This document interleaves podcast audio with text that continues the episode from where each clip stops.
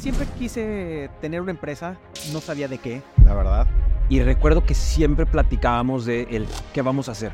Pero tenían claro que querían emprender como hermanos. Exactamente. Yo, yo creo que nacimos siendo socios. Estábamos en, en un evento familiar y entonces salió de, sería interesante que los mensajes de texto no costaran, pues podemos hacer una red social donde los mensajes de texto vengan patrocinados y que salga lo que tenga que salir, ¿no? enfocarnos este, y ser los mejores en un nicho. Recibo un correo de arroba Volkswagen.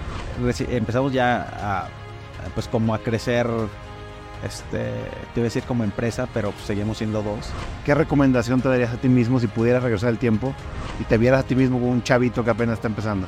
Sabiendo todo lo que ya has aprendido hasta ahora.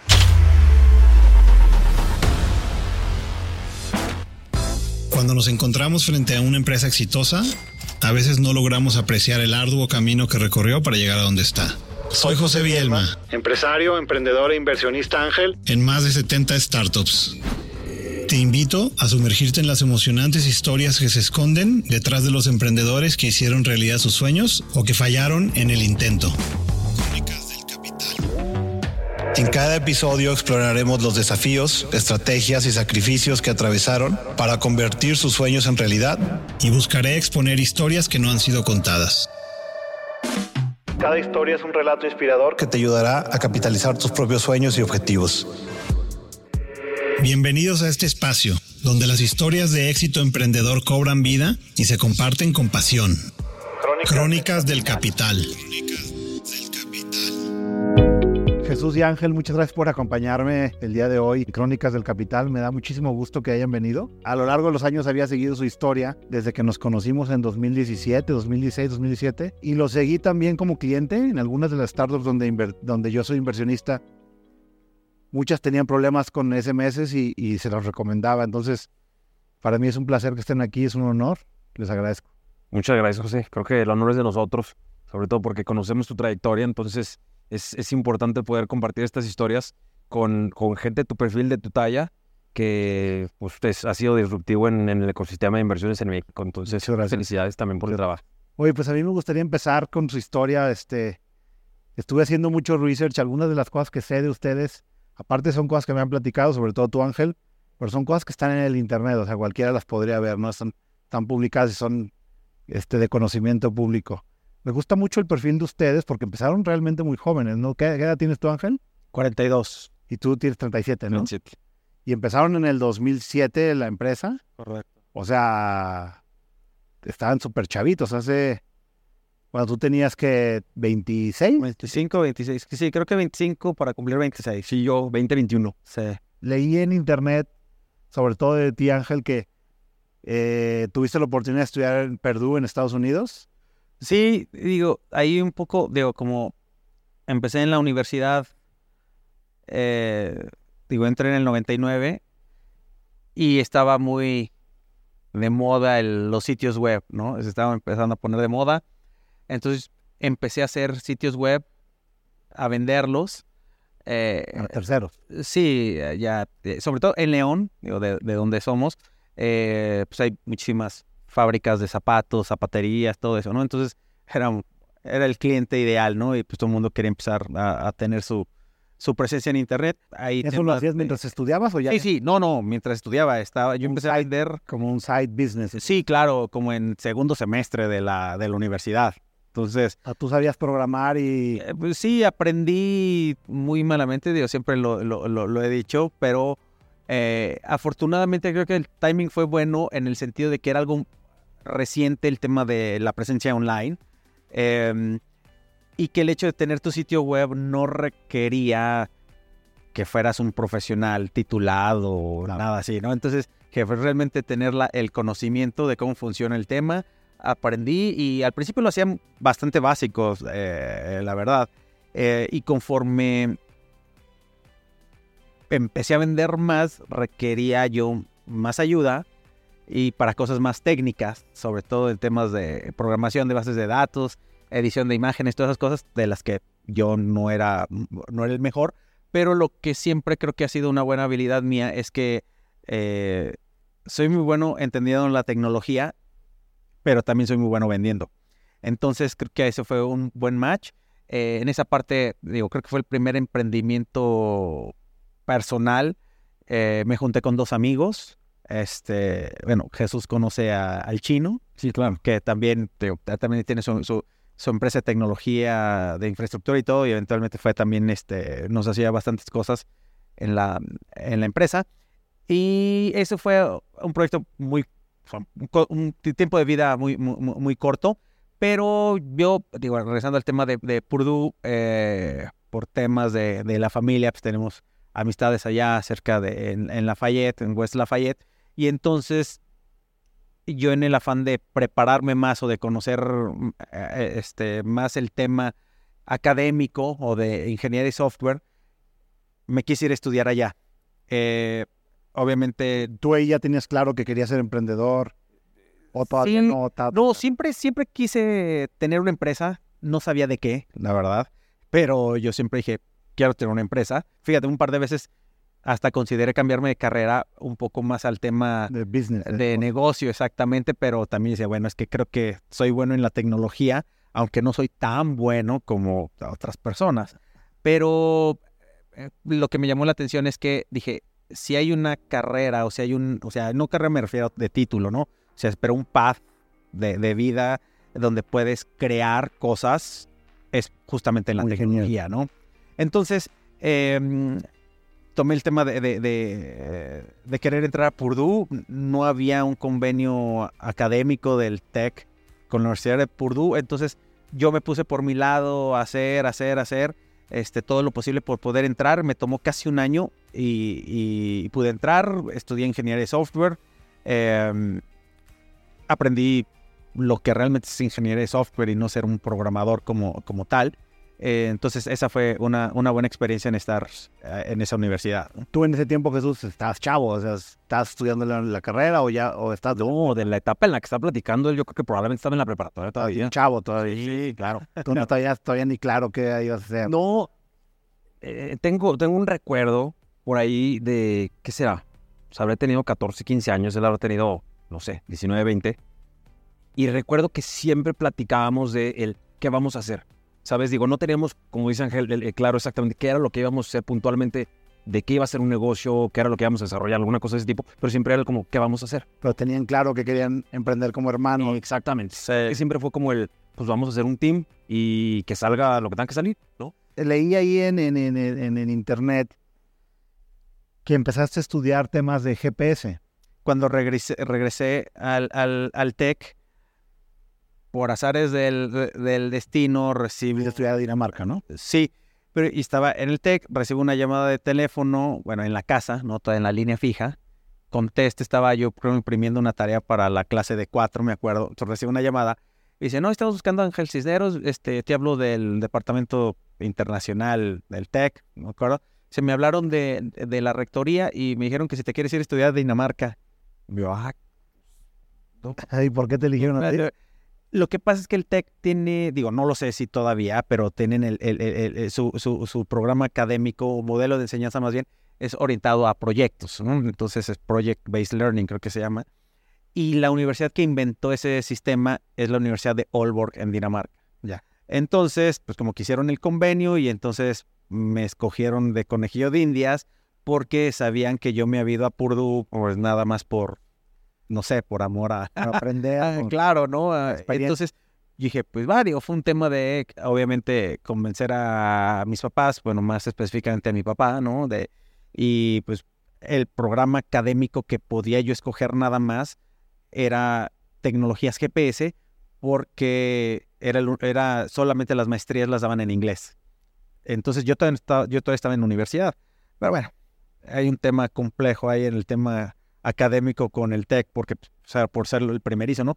Pero entonces este, estudié eh, GPS porque tenía un poco de conocimiento, creo yo, porque, pues, bueno, nuestro papá fue piloto aviador, entonces teníamos un tema de conocer qué era el GPS, ¿no? La navegación, todo eso. Y me llamó mucho la atención que casualmente el, el jefe de ese programa en, en, en Nolborg, Kaibor, es el que realmente inventó el sistema GPS. Ya y el gobierno de Estados Unidos lo contrató y él fue el que diseñó el sistema GPS para el gobierno para el, ejército y es el que seguimos utilizando hoy en día, ¿no? Entonces, fue la primera vez que tuve un eh, contacto con aplicaciones SMS.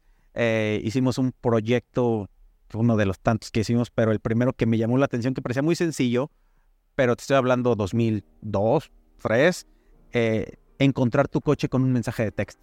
¿Y cómo, cómo, cómo funcionaba? Le mandabas un mensaje, literalmente recuerdo que le, le mandabas un mensaje de texto a un teléfono, ¿dónde estás? Y te contestaba con coordenadas. Y el coche pues, tenía una cantidad grande de, de receptores GPS. Ya. Entonces, todavía obviamente no, no, no mapeábamos nada para que te dijera, ay, estoy afuera de tal lugar. En, ese, en ese entonces todavía no existía Google Maps. No, Bueno, nadie tenía internet en su no, celular. creo que Yahoo No. Maps salió como en el 2004 o 2005, una cosa, y no era ni siquiera Y ahí estamos hablando de Sí. principios de los 2000. 2002, yo creo, algo así. que en- para poner en contexto esos dos principios de los 2000 fue la época del boom, digamos, de la telefonía móvil, ¿no? En todo el mundo, pero también en México. Donde yo me acuerdo que yo tuve mi primer celular como en 2002 exactamente. Y antes de eso no tenía, ¿no? Era todo por teléfono fijo. Y efectivamente los SMS te los vendían por, por evento. O sea, cada SMS que mandabas te cobraban, ¿no? Que era muy caro usar SMS. Obviamente estamos hablando de tiempos antes de que existiera WhatsApp, No, pre-iPhone. pre-iPhone, antes de que Todo. no hubiera mensajería. Había, claro. Sí, Todo era por celular. sí, y eran, y eran como 3 pesos el, el mensaje y 7.50 el minuto celular. Una cosa así. Una cosa... Sí, ya, y, ¿no? y el que, este, ¿cómo decían? Márcame llamada perdida, ¿no? Para que no te cueste. Sí, claro. y, y tal, o el famoso, préstame tu teléfono para mandar un mensaje, ¿no? Entonces, Ese era el eslogan del que llama paga y cosas así. Sí, o sea, eran otros tiempos, ¿no? Donde el celular era muy caro. Y sin embargo, a ti te llamó la atención el SMS. ¿Qué, qué veías tú de potencial en ese entonces? ¿Ya habías identificado que, que el SMS iba a ser una plataforma o, o simplemente fue por algo para experimentar?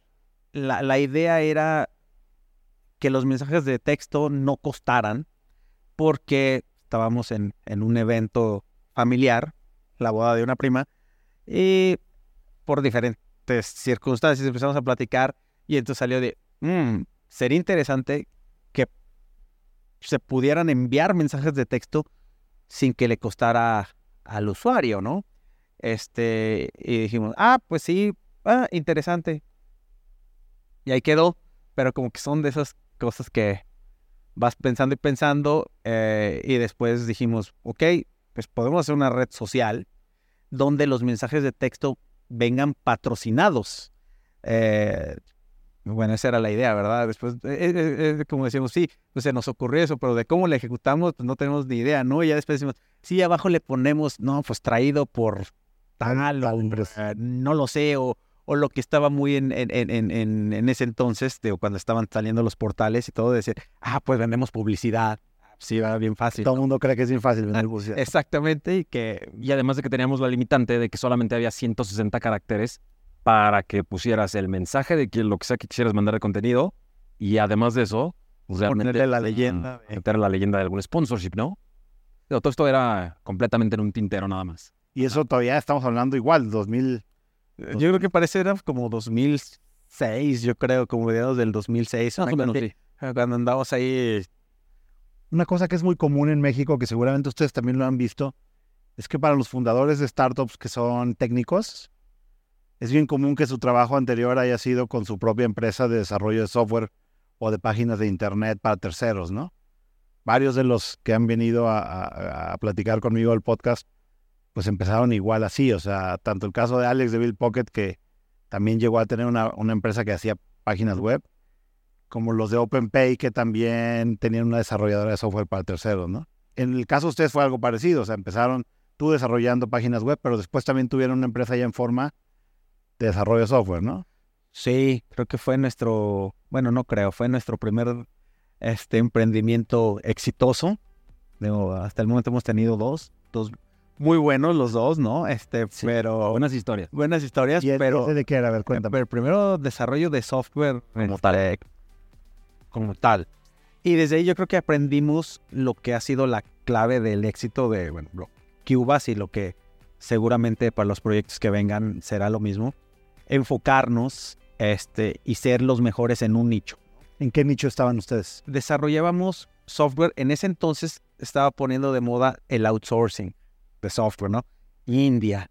Entonces eh, nosotros dijimos, bueno, pero si el principal cliente es Estados Unidos y nosotros estamos aquí a la vuelta, ¿Para qué irse hasta o la irse India? ¿no? Se acuña el término nearshoring. El, ahorita el, near- el Nearshore, este, pues ya existía, ¿no? Ese, digo, lo acuñó Softec, este, pero nosotros teníamos un dominio, que de hecho el otro vez lo busqué para ver si lo recuperábamos, Go nearshore. gonearshore.com, que lo compró Jesús, porque era el tema, hasta tenemos las tarjetitas rojas, ¿no? Con blanco, algo así, para el tema de software, y solo vendíamos software, eh, pero nos especializábamos en tres lenguajes de programación. Uno era el Cold Fusion, que era el, que, el único que yo aprendí a programar, y los otros dos era .NET, porque se estaba poniendo de moda el .NET, y PHP, porque, pues bueno, Todo el mundo usaba PHP, ¿no? Entonces, ahí fue como empezamos este, el camino de, de hacer una empresa. ¿Y cómo vendían en ese entonces? O sea, tenías tu empresa, vendías software y cómo adquirías clientes. Eh, facturábamos horas hombre, literal. ¿no? Ya. Eso era lo O que sea, proyectos de software a la medida Sí, cobrabas horas. Normalmente lo que hacíamos era que éramos, éramos equipos extendidos, ándale. específicamente para, para proyectos. eh, literalmente nosotros éramos el tier 2 o tier 3. Entonces, el cliente principal, llámese empresa X, contrataba una empresa que se quedaba escasa de horas de desarrollo, entonces ellos nos contrataban a nosotros, ¿no? Entonces ahí era como nosotros entramos al, al quite. Entonces tú buscabas a las otras eh, proveedores de, de- de desarrollo de software y les ofrecías tus servicios, te caía como en cascada. Exactamente. Ya. Sí, y nos quedamos con esos pedacitos. Y, y el tema es que descubrimos, volviendo al tema como de, de especializarse en algo, es que vimos que desarrollar un software a la medida, si en México era difícil la venta, porque bueno, lo, lo digo, no sé cómo sea actualmente, ¿no? Pero es, un bien intangible, este, pues, o ¿por qué me cobras tan caro? O el Claro. típico en la industria, es que tengo al mi sobrino que también estudia ingeniería en sistemas y me lo puede hacer por 10 pesos en vez de los 3 mil que me vas a cobrar, claro. Entonces dijimos, ¿por qué nos metemos de ese tema si podemos, por la cercanía, literalmente, rentar las horas de los programadores, ¿no? Entonces literalmente era, como decía Jesús, un equipo extendido.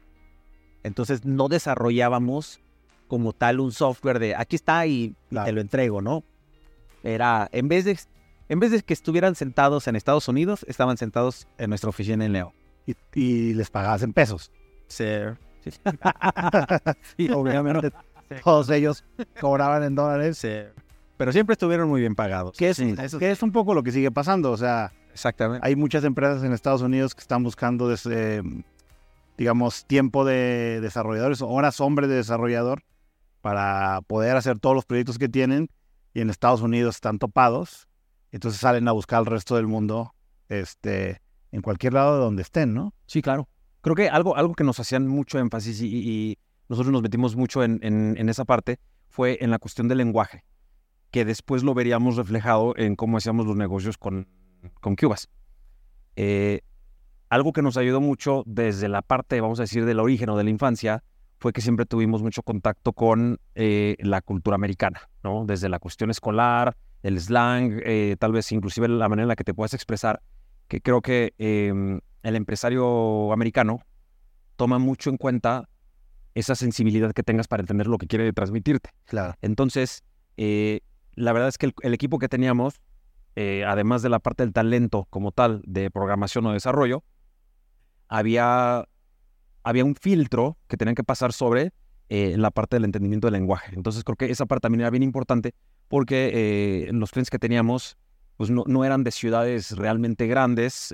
Nosotros teníamos una oficina con presencia por ahí en, en Austin. Y nuestros clientes eran de Colorado, de Cincinnati, de diferentes lugares en los que la barra cultural pues no es como lo ves tal vez en un California, ¿no? Claro. Que el español es casi casi un segundo. Y ahí no hablan más que inglés. Exactamente. Y ustedes hablan perfecto inglés. Exactamente. Entonces eso la verdad es que nos ayudó mucho, ¿no?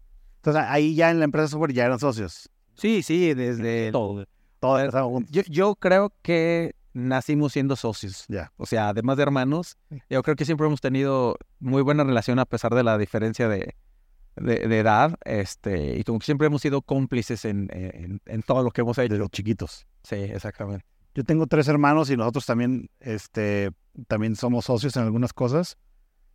Y nos tocó operar la empresa familiar juntos y hacíamos buen equipo, pero también había momentos donde a veces es difícil, ¿no? Eh, con tus hermanos. Sí, sí, sí. Entiendes la dinámica, exactamente. Eh, a veces hay diferencias de opinión y a veces hay discusiones que nosotros tratábamos siempre de mantener, por una parte la, parte personal y por el otro parte, pues la parte profesional, ¿no? Y en la parte profesional a veces hay desencuentros incluso que pueden subir de tono un poco. ¿Cómo manejaban eso ustedes? Bueno, ¿cómo lo siguen manejando? Porque siguen siendo socios. Sí, claro, se- te, te- mentiría diciendo que todo siempre ha sido miel sobre hojuelas. Evidentemente siempre ha habido temas ahí de- de asperezas, pero creo que algo que sirvió mucho desde el principio fue, tú sabes en lo que eres bueno, tú sabes en lo que eres bueno y no te metes ni le pisas los talones al otro. Entonces, creo que siempre ha habido mucha comunicación en cuanto a tú te dedicas al tema de la ingeniería, yo me dedico al tema comercial y administrativo y a partir de ahí, pues nadie se mete en lo que hace el otro. Vamos a ser equipo. Claro, claro. Sí, Claro, que digo, sería, sería ilusorio de mi parte el querer meterme en temas de ingeniería Claro. eh, desde la No parte es- de la estructura, ¿no? Entonces, era igual por Ángel de la parte comercial, probablemente el entendimiento por ahí de, de- de algunas cuestiones. Siempre, siempre, siempre estamos combinados. Creo que eso sí nunca nos hemos separado, nunca hemos tenido esa parte como de, de- romper el vínculo, pero sí ha sido muy importante como el entender, ese es tu lugar este es el mío. Entonces, En, en la parte, tu, tu perfil está padre, Jesús, porque tú estudiaste Derecho. correcto. Y en realidad, ¿ejerciste o no? La parte de No, nunca. abogado. Nunca. Toda tu vida fue, estudiaste, te graduaste y después te pusiste a hacer negocios en la parte de tech. Exactamente. Eh, me, me- me pongo a estudiar en el 2004. Eh, entro a la carrera de Derecho y lo que te platicaba al principio, ya sabíamos que queríamos hacer algo, pero no sabemos qué. Entonces, evidentemente, la parte del derecho a mí me quedaba muy, eh, me daba mucha flexibilidad para que a lo que te quisieras dedicar, evidentemente, el derecho iba a ser necesario, ¿no? Desde la parte corporativa una cuestión penal, lo que sea. Entonces, realmente, eh, vamos a decir, una parte de vocación creo que el, el derecho como parte esencial del ser humano siempre me, me ha cautivado, se me ha hecho tan, tan, tan importante como la civilización misma. Claro. Entonces, Así lo pensaste así. sí, sí, claro, pero con la, con la mentalidad o con la, con la idea de quedarte flexible. ¿Para qué? Pues para lo que se te antoje hacer, ¿no? Entonces, eh, desde ese punto de vista, eh, seguí haciendo lo que, lo que tenía que hacer conforme al plan de estudios y ya para el 2006 tenía que escoger qué iba a hacer para el tema de los, los servicios sociales, ¿no? Ya. Era- eh, tenías que cumplir con dos servicios sociales, el profesional eh, y el universitario. El universitario era más un- un- una vocación eh, social, que es lo que tiene mucho de énfasis la Ibero, y después está el universitario, que sí ya tiene que ver con un tema de desarrollo profesional. Entonces, yo tenía ganas de hacerlo en alguna, en alguna eh, fundación, alguna asociación que tuviera algún impacto social eh, realmente significativo. Entonces, me voy a Tehuantepec, en Oaxaca, a eh, participar en, en un programa de inserción que se llama Pastoral Penitenciaria para ayudar a entender a las personas cuál era su situación jurídica, ¿no? Coincide que en ese verano lanzamos la primera versión de lo que sería la plataforma de mensajes de texto. Entonces aprovechamos que estábamos en geografías diferentes para entender cómo se iban a comportar los mensajes de texto en diferentes usos horarios, eh, entender cómo funcionaban en las diferentes redes. Entonces, a pesar de que estaba allá, de todos modos teníamos mucha, mucha esa parte de la comunicación y pues creo que a partir de ahí fue cuando empezamos realmente como a darle forma seria, porque ya empezamos a hablar del tema de la constitución, ya empezamos a hablar de tema, de- del tema ya más eh, lo que corporativamente necesitas hacer para vestir el negocio, ¿no? ¿Cómo, ¿Cómo identificaron esa oportunidad, no? Como que no parecía, yo haciendo memoria de esas épocas, no parecía tan obvio que el SMS iba a terminar siendo usado para tantas cosas, ¿no? ¿Cómo lo vieron? ¿Qué fue lo primero que ustedes vieron para cuando dijeron, ¿sabes qué? Vamos a hacer un negocio en el ámbito de móvil y de SMS en concreto.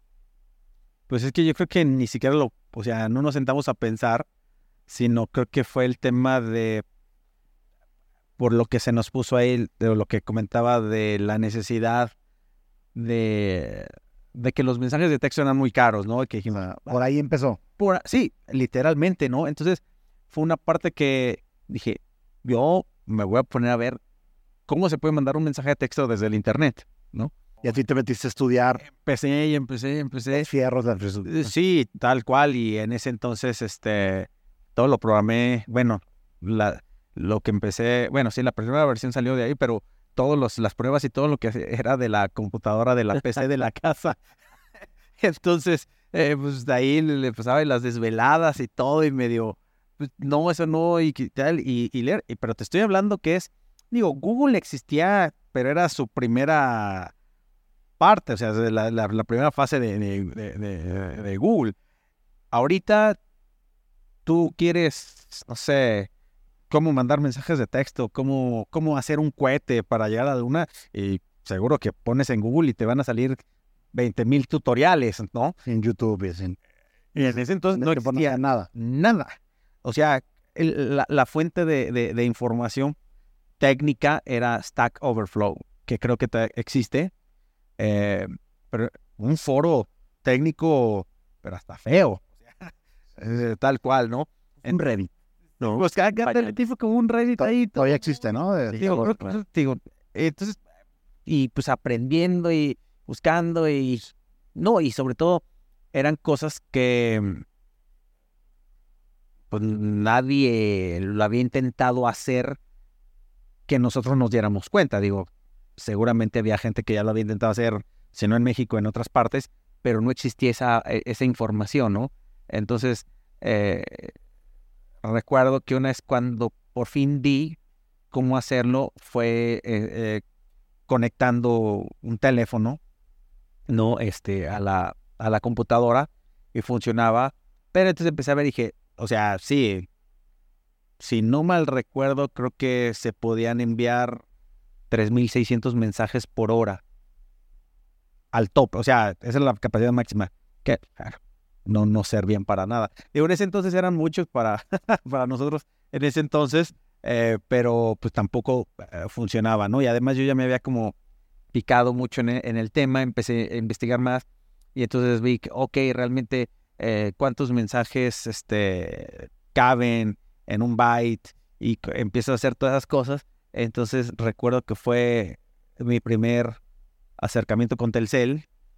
Este, no sabían ni de qué le estaba hablando. Eh, entonces... un paréntesis de, los SMS. Me acuerdo que al principio los MS todavía no estaban interconectados. O sea, si tenías, si tenías Telcel, solo le podías mandar mensajes a otros usuarios Telcel. Y si tenías, no sé, en aquel entonces, pues, que era Telefónica, no me acuerdo. O no, se llamaba Pegaso, ¿no? Este, Estabas hablando de Pegaso, eh, Usacell, Nextel.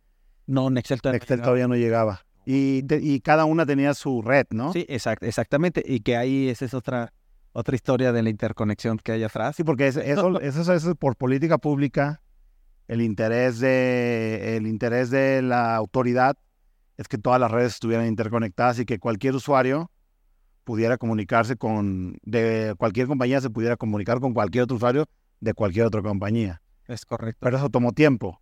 Sí.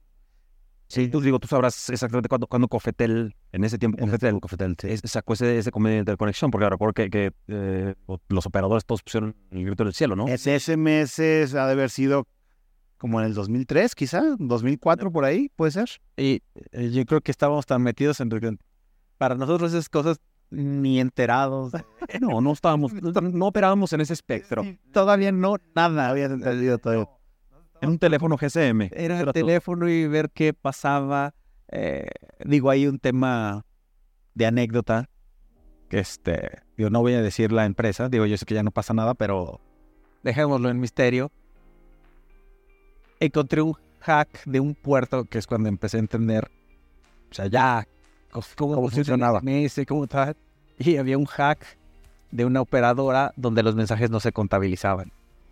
Eh, entonces, Por error de ellos. Sí, claro. Entonces, este, así estuvimos operando, yo creo que un mes. Tres, ya. Digo, tampoco es que, que, haya sido toda la vida. Este, fue un mes y como que encontraron. Eventualmente lo arreglaron y, lo taparon, ¿no? Pero pues es parte de estar aprendiendo, ¿no? Claro. De, de, estar saliendo, este, eh, vimos qué se podía hacer, qué no, aunque realmente lo que más descubrimos es qué no se podía hacer. Se fue mucho intento, intento, intento, intento, intento, intento, intento.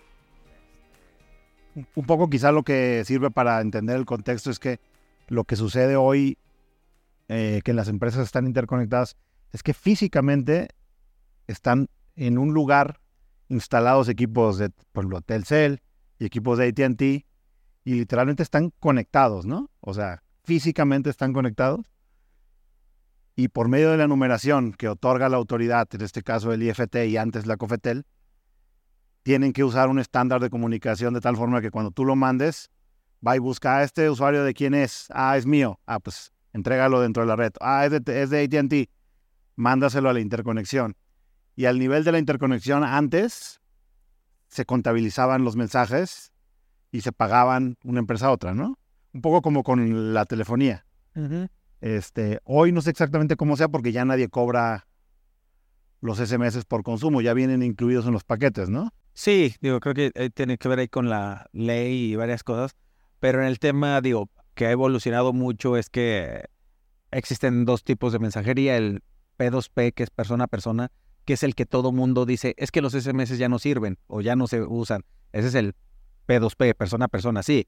Yo ya no te escribo por un SMS, te escribo por WhatsApp, por un WhatsApp, que es el Telegram. OTT, ¿no? Este, pero lo que existe mucho y creo que seguirá creciendo mínimo un año o dos años más es el A2P, Application to Person, que son todas las aplicaciones que utilizas para autenticación de dos pasos, este, verificación de código, recuperar contraseñas, registros, todas esas cosas.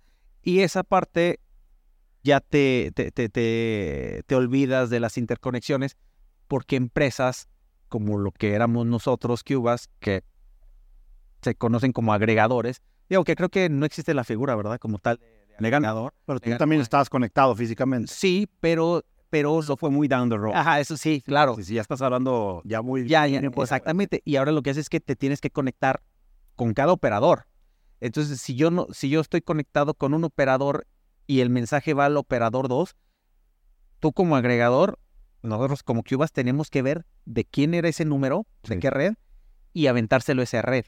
Si yo le aventaba el número de la red 2 a la red 1, obviamente... Nunca llegaba. No, no le va a llegar. Y después, ya reciente, ya 2018, 19, si le aventabas números, digo, cierto volumen de números que no eran de su red, ya te cobraba, ¿verdad? Pues ya penalizaban. Estás como spameando. Exactamente. Entonces, ahí era donde decía, sí, también yo como agregador tengo que cuidar que el tráfico vaya a la red. Eh, que nada más un pasito atrás. Cuando, originalmente todos nos comunicábamos por SMS y nos cobraban por evento. Después, cuando salió BlackBerry, eh, a mediados de los 2000 tuvo una este, adopción rapidísimo en todo el mundo, principalmente porque te permitía saltarte en los SMS que están caros, ¿no? Y por BlackBerry dentro de su red ya podías chatear. Sí, el uso del BBPin. Exactamente. Pero el BBPin era pues lo que es un WhatsApp ahorita, porque todo funcionaba a través de WhatsApp. Exactamente. Te, validaba a través del email, el aparato. Era realmente como mandar ese... y solver entre BlackBerry. Entre BlackBerry. Sí, pues sale el iPhone, que es, este, digamos, una innovación más adelantada que BlackBerry porque tenía todo este ecosistema de apps sobre el cual cualquiera podría construir otras empresas. Se muere BlackBerry, se muere. La empresa sigue viva, digamos, pero ya creo que hace aplicaciones de seguridad. ya, ya no hace celulares, digamos. Y después sale WhatsApp y otras de estas aplicaciones de comunicación persona a persona. Y digamos que todas las comunicaciones de persona a persona migraron de SMS a BlackBerry y después a WhatsApp, Telegram y todos estos, de tal forma que efectivamente en México y en otros países de Latinoamérica donde eran muy caros los SMS, prácticamente ya nadie los usa para chatear, ¿no? O sea, y entonces la, el uso que se le da a los SMS en, en, en, en países como México es lo que decías de application to person. Son mensajes que mandas o recibes, pero ya no con personas, sino con software. Sí, correcto. Con máquinas. Que de hecho, que de hecho en México el, el, el, SMS como tal, como medio de comunicación persona a persona, nunca despegó, ¿eh? Estás hablando que, en, recuerdo que las primeras testes que nosotros veíamos pre-iPhone eran eh, que el SMS tenía una penetración, un uso regular de, de cada persona del de 13%, más o menos. Sí, porque era muy caro. Era, exactamente, era, era muy, muy bajo. Y preferían utilizar el teléfono. Lo que utilizabas era un iPhone, que era el que te vendía el, el, el, este, el minuto más barato, eso era lo que la gente utilizaba para, para poder comunicarse por llamadas. pero realmente nunca despegó. Ni eso, ni el voicemail aquí en México, ¿no? Nunca, nunca agarró.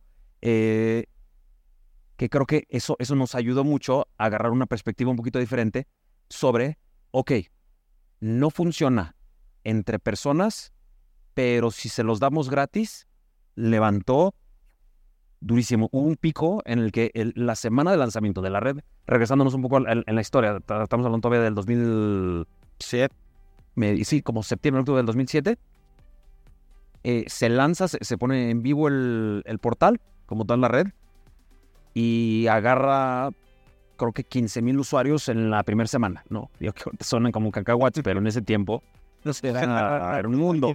No, y era una brutalidad al punto que nosotros tuvimos que cortar el flujo, decir, oh, es, demasiada gente. Entonces, ¿cómo, podemos empezar a hacer mecanismos de, seguridad? Pero creo que lo que realmente tuvo valor fue el empezar a interpretar para qué lo estaban utilizando. Porque al principio pues era un uso muy básico, ¿no? Que era, pues invitabas a tus cuates a una fiesta o les mandabas un mensaje a todos sobre algún evento, una cosa así. Pero empezaron a utilizarlo eh, empresas, ¿no? Para comunicación corporativa. Que vieron que era gratis y dijeron, pues ya que somos, ¿no?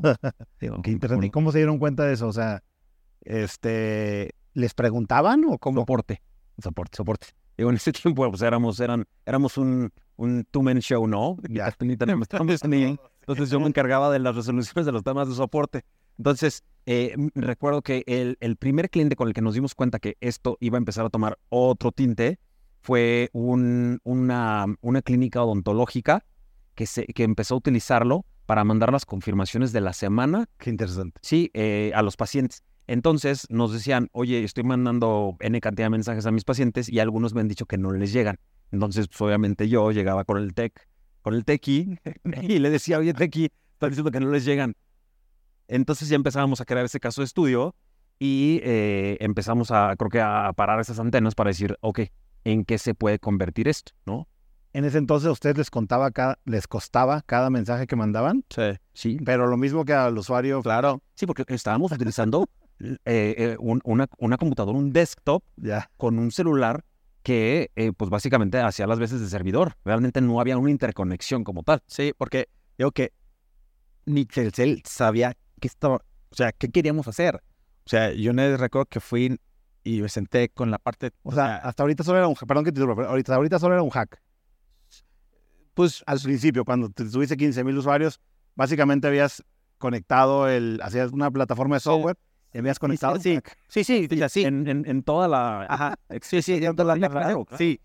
Y ya cuando, o sea, empezaba a ver que lo que comenta Jesús, que, que si no llegaban y meterte al código, entonces ver de, ah, caray, bueno, ahorita en después aprendí que era que se estaban inculando, ¿verdad? Entonces en ese entonces dije, es que esto no sirve, no, la memoria, el no, no sé, pero el chiste es que ahí están. Y, y, eso nos está tronando todo. Entonces, resetea la... O sea, ¿se quedaban a nivel del software o a nivel del chip o a nivel del celular o qué?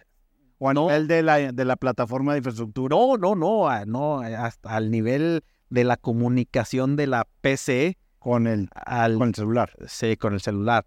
Eh, por ahí, porque estoy hablando que era comunicación puerto serial. Ya. Entonces, eh, pues bien sencillo, apriétale reset y eso resuelve todos los, todo, todo, todo, todos los temas, ¿no? Que haciendo un pequeño paréntesis, eso, eso eh, suena, suena muy técnico, pero estás hablando que para dos personas que estaban operando ese negocio, pues significaba que estabas en la fiesta el viernes a las 11 de la noche y ya teníamos agendado el, te van a ser las dos, tengo que ir a reiniciar la computadora. Entonces tenías que regresar a la casa, hacer el reset y verificar que el puerto serial estuviera reconocido y, que el... Ay, sí, cierto que se reconociera, porque a veces a, ah, no se reconocía y entonces, ah, no, ya está en otro puerto.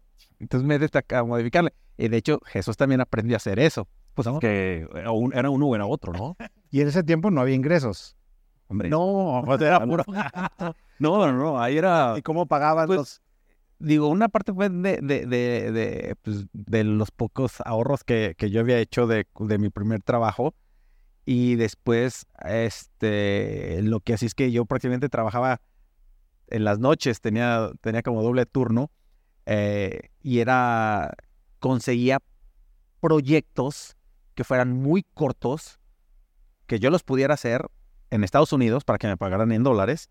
Entonces los programaba pero te estoy hablando que también era complicado porque ahorita hay N cantidad de portales para conseguir proyectos, ¿no? Así como Freelancer, Fiverr y todas esas cosas que hay, en ese tiempo no existía alguno. Entonces, estar buscando, oigan, este, en los chats, se metía a la sala de chats de Yahoo, oigan, Oye, soy este, desarrollador. alguien quiere tal, alguien quiere tal, tal, eh, ok, sí, necesito un proyectito que haga esto, échamelo.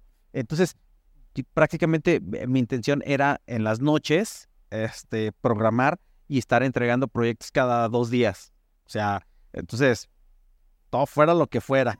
Y entonces cobraba, Siempre y cuando fueran esos tres lenguajes que decías. no, O ya te ese abriste nada más todo. era, no, ese, porque ese era yo, en la sociedad yo nada más, ya, ya, y en ese yo solamente sabía programar con Fusion. Ya. Entonces era también más complicado porque era un lenguaje súper limitado, era un lenguaje súper limitado, pero eso fue lo que nos, lo que nos estuvo sacando, sacando a flote. Ya. Entonces, eh, pero era chistoso porque era eso y luego creo que al- al- a, la, a la misma par, cuando programaba, Jesús tuvo su, el, el primer puesto de growth, como se conoce hoy en día, ¿no?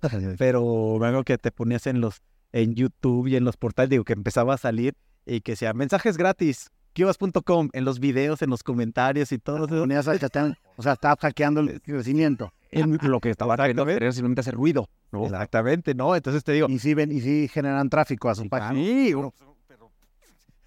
una, digo, para ese entonces era una brutalidad, ¿verdad? Este, Yo creo que nos estaba, nos estaba, nos había costado costando más o menos, ¿qué serán? Unos, de ese tiempo, unos 25, 30 mil pesos al mes, más o menos. Ah, o sea, Eh, bastante. Sí, no, no, y en ese tiempo. no manches, ¿sabes qué era? bastante, ¿no? Entonces sí era, y aún así los teníamos que limitar, pues por temas de presupuesto. Porque aquí es interesante esto que dices porque, y esto es un paréntesis, digamos, al futuro, que nosotros, tanto ustedes como yo, invertimos en una empresa que quería hacer algo parecido, ¿no? Eh, el caso de Piggy, Ajá. que estaba tratando de hacer una forma para que la gente no tuviera, le, le regalaras tiempo aire a partir de que pudiera ver publicidad en su celular. ¿no? Correcto. Que, que me imagino que por eso a ustedes les interesó, a ustedes les llamó la atención eso, porque ustedes estaban tratando de hacer algo parecido. Pues sí, yo creo que creo que ni lo pensaban O sea, es que como que fue el arranque de ver algo lógico que podía funcionar, ajá, que él lo vimos como mucho en la parte de la escalabilidad, ¿sabes? Eh, Que al final no jaló, pero se hizo. digo, creo que tiene que ver de lo que hemos platicado de los found, pero de los investors que pueden ser malos. Creo que ahí fue un, un, un- un claro ejemplo, ¿no? De lo Sí. que puede pasar, ¿no? Pero sí, yo creo que ni pensamos nada, ¿no? O sea, como que dijimos, ay, puede ser nuestra primera inversión hagamos. en un startup. Sí. Y, y podemos apoyar, tío, porque sí, Sí, porque ustedes ya se, se involucraban. sí nos involucramos, hicimos, logramos algunos, este, algunas cosas bastante buenas para, para Piggy en cuanto pudimos, este, entrar, ¿no? Además de que aportábamos la tecnología porque utilizaban mucho la mensajería de texto para procesos de los que utilizaban en Piggy, ¿no? Entonces era, era, era como muy lógica, muy orgánica. Ajá. Ok, entonces volviendo al tema, está padre que, que la forma como se dieron cuenta fue de cómo, usaban la aplicación sus usuarios. Entonces se dieron cuenta que lo están usando negocios y, y ahí fue cuando dijeron, ahí está la oportunidad o cómo fue ese proceso de... Hubo, hubo un caso bien particular, eh, recuerdo, se me quedó muy grabado, eh, recibo un correo al vents arroba que was sales arroba que was no recuerdo cuál era, de el ingeniero Luis Lam Farías, de arroba Volkswagen. Entonces, pues el hecho de que te llegara con un arroba dominio corporativo, pues ya era como un wow, ¿no? Entonces, eh, literalmente el correo decía, necesito eh, platicar con alguno de ustedes, de su equipo, porque tenemos un requerimiento bien específico.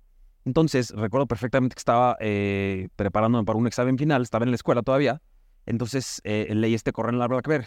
Salgo, le, le llamo y me explica muy rápidamente, me dice, es que, dice, yo soy el, el encargado de toda el- la división de procesos dinamómetros motor. Le digo, ¿qué es eso? Y me dice, tenemos las cabinas en las cuales ponemos a marchar todos los motores que vienen en los prototipos o en los nuevos eh, modelos de, de Volkswagen. Dice, y tenemos una situación, dice, nuestros ingenieros tienen Blackberries.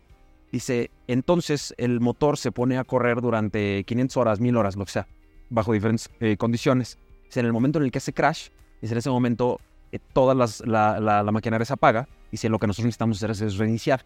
Dice, el problema es que los ingenieros, ya sea que sea por el turno de la noche o durante el fin de semana, no se dan cuenta de la notificación y no pueden mandar al empresario operario a que lo reinicie. Dice, pero la persona operaria no tiene acceso a eh, toda esta red de notificaciones. Es entonces, hay manera de que podamos eh, mandar un mensaje de texto en el momento en el que haga crash el sistema y le digo, no sé, pero déjame te lo checo. Oye, pero qué técnica. Déjame hablar con mi división técnica, ¿no? Entonces, Tu división técnica. es exacto, y le digo, oye, es que me están diciendo esto, todo esto. Entonces, en ese momento fue cuando vimos la necesidad de crear una API. Ahí fue cuando realmente fue como el, el- creo que fue un game changer absoluto, ¿no? Este concepto de API ya existía, pero no, a lo mejor no le decíamos API, pero ya existía. Ah, sí, correcto. Que, que- que no era un web service, porque eso era lo que estaba muy de moda en ese, En ese, en ese entonces. Nosotros nunca pudimos lanzar un web service. Eh, Bueno, nunca pude porque nunca me dio mi habilidad de programador para hacerlo. Eh, siempre que había empresas ya más corporativas, decía, "Ah, es que me conecta al web service. No, nosotros tenemos esto. Entonces, eh, era de las partes de las limitantes, pero eh, fue como dice Jesús, o sea, fue, fue, fue, fue, sí marcó un gran parteaguas de lo que veníamos haciendo y en lo que eventualmente nos, nos convertimos, me imagino que dijeron, oye, eh, a Volkswagen ya se le puede cobrar. sí, claro. Le puedes cobrar desarrollo y le puedes cobrar por cada mensaje o como. No, lamentablemente ya habíamos identificado la separación que era necesaria entre el negocio de software, que era el que pagaba las cuentas y mantenía las luces prendidas, y el tema de mensajería. Entonces tratábamos de mantenerlos muy independientes y sabíamos que si nosotros empezábamos a crear un tema billable o cobrable de la parte de desarrollo, las empresas no iban a querer hacerlo, sobre todo porque veíamos que el espectro de los clientes a los que podíamos atender, la verdad es que eran, eran pymes o eran, eran pequeños despachos eh, que, que no iban a tener la capacidad de poder invertir en desarrollo y ni siquiera iban a tener la necesidad, ¿estás de acuerdo? O sea, realmente no, no había como un tema de, ah, mi área de TI necesita conectarse con tu servicio de mensajes. Era un tema de, necesitamos mandar mensajes a los clientes, publicidad, confirmaciones, lo que sea, ¿no? Entonces, eh, decidimos no cobrar los desarrollos como tal, al menos no en esa etapa, porque eh, pues necesitábamos únicamente cobrar el mensaje de texto. Y la verdad es que el, el- el margen en ese tiempo operábamos un margen del 34%, eh, porque ya era alto, porque el mensaje de texto realmente era caro, ¿no? Entonces, eh, la verdad es que el tráfico, digo, si lo ves ahorita, creo que ellos mandaban como 2.000 mensajes al mes, que realmente era Nada. nada, pero eh, pues creo que fue un buen stepping stone para poder realmente identificar como qué podemos cobrar y qué no podemos cobrar, que creo que eso que acabas de decir ahorita, eh, nosotros nos tomó tres, cuatro años como realmente decir, ah, ok, tenemos que cobrar un desarrollo, porque realmente implica un desarrollo, ¿no? Entonces, empezaron ya, cuando ya tuviste este cliente, te diste cuenta que a lo mejor no ibas a poder cobrar por el desarrollo, pero sí ibas a poder cobrar por los mensajes. ¿En qué momento de- decidieron ya dejar el mensaje persona a persona de un lado y enfocarse a dar servicios de mensajería para empresas? ¿En algún momento cerraron la parte de la red social o la mantuvieron abierta? No, la tuvimos que cerrar, La porque cer- realmente no generaba como mucha, mucho valor, sobre todo porque no era monetizable. Claro, pero fue, creo que, el, eh, digo, el tema cuando recibimos la primera oferta de compra. Claro, que fue a los seis meses, probablemente, octubre, noviembre, recibimos un correo por ahí con la primera oferta, oferta de adquisición. Entonces, estás hablando con una empresa de seis meses con dos founders de 20 años y de 25 años, pues era un wow, ¿qué es esto, no? Y, y ahí es, es interesante que una empresa tan joven la quieran comprar, pero ¿qué? ¿Cuál fue su enfoque a cómo, cómo, cómo decidieron si valía la pena considerarlo, si no? ¿Qué fue lo que hicieron? se hizo mucho ruido con el tema de la red social. Entonces, en ese tiempo, eh, teníamos un competidor, ¿recuerdas? Hola tú, hola tú, hola tú. Era, era otra, otra red similar hacer lo mismo. que quería hacer lo mismo. Sin embargo, creo que ellos estaban en la Ciudad de México y ellos tenían probablemente eh, un- una manera de acercarse más rápido a grandes nombres que los pudieran apoyar. Entonces, creo que ellos empezaron a tomar un, un camino que, eh, como en muchas otras industrias, valida el caso. Entonces, a nosotros nos ayudó mucho como para validar el, ah, ellos están haciendo esto y se dedican a lo mismo, pues entonces, ellos, ¿qué serán? La verdad es que eh, en ese tiempo eh, de quien recibimos la, la oferta de adquisición, eh, nos, nos comentó que veía el potencial y recuerdo que decía que quería que ser bás- básicamente un Flickster, ¿recuerdas?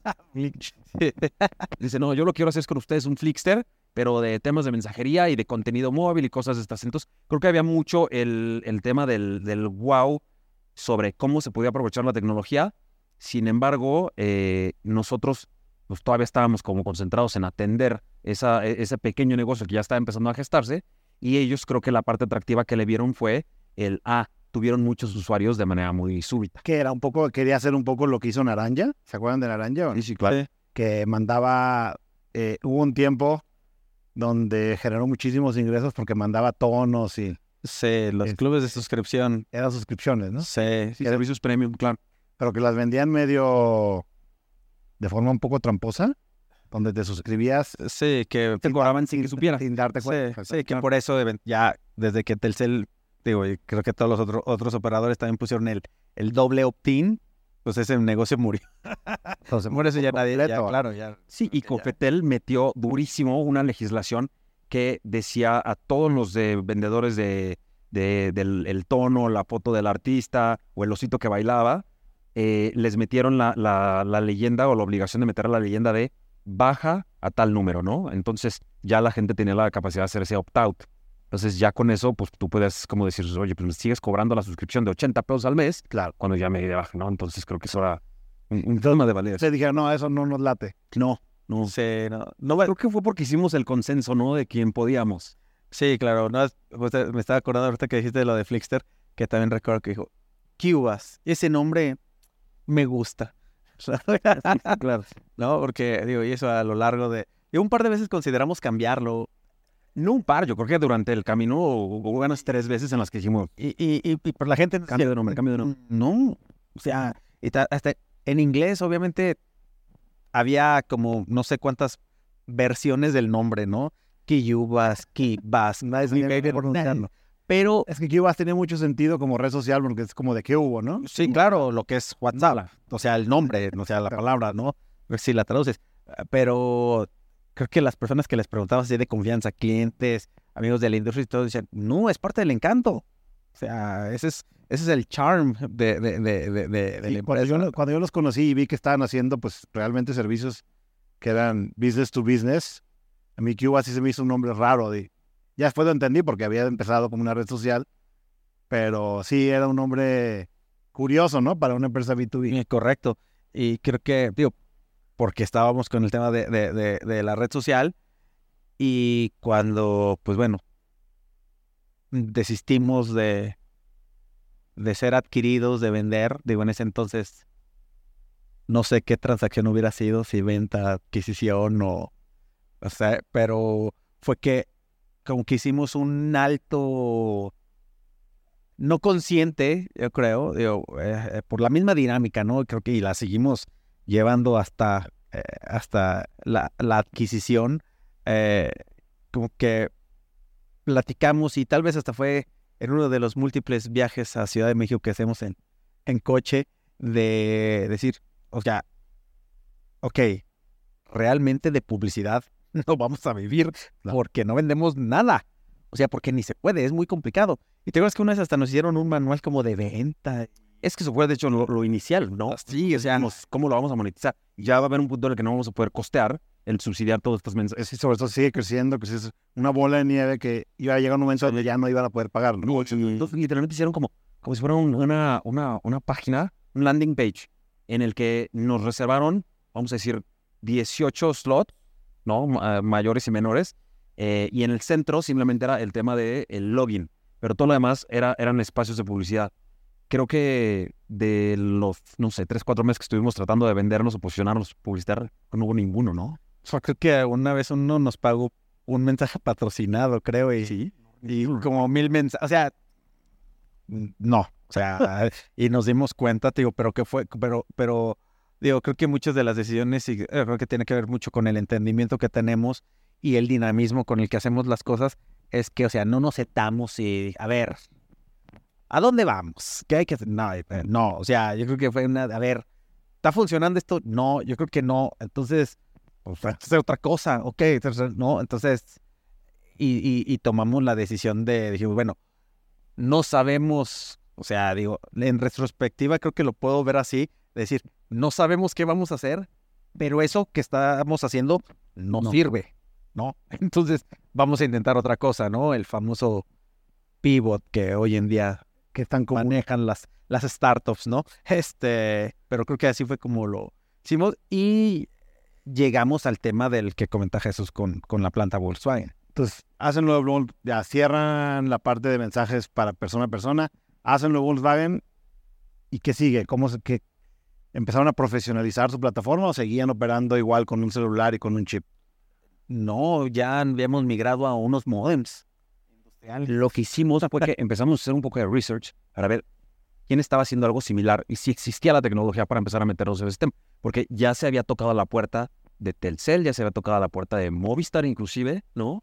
Y se les había dicho, oigan, estamos haciendo esto, necesitamos una conexión que nos dé para hacer este tipo de servicio. Y dicen, ¿sabes qué? No existe, o sea, no tenemos como tal en... No hay forma. Exacto, comercialmente no tenemos manera de ofrecértelo porque no hay un contrato como tal que pueda dar una conexión. Entonces dijimos, bueno, seguramente que hay alguien más que lo está haciendo en otro lado.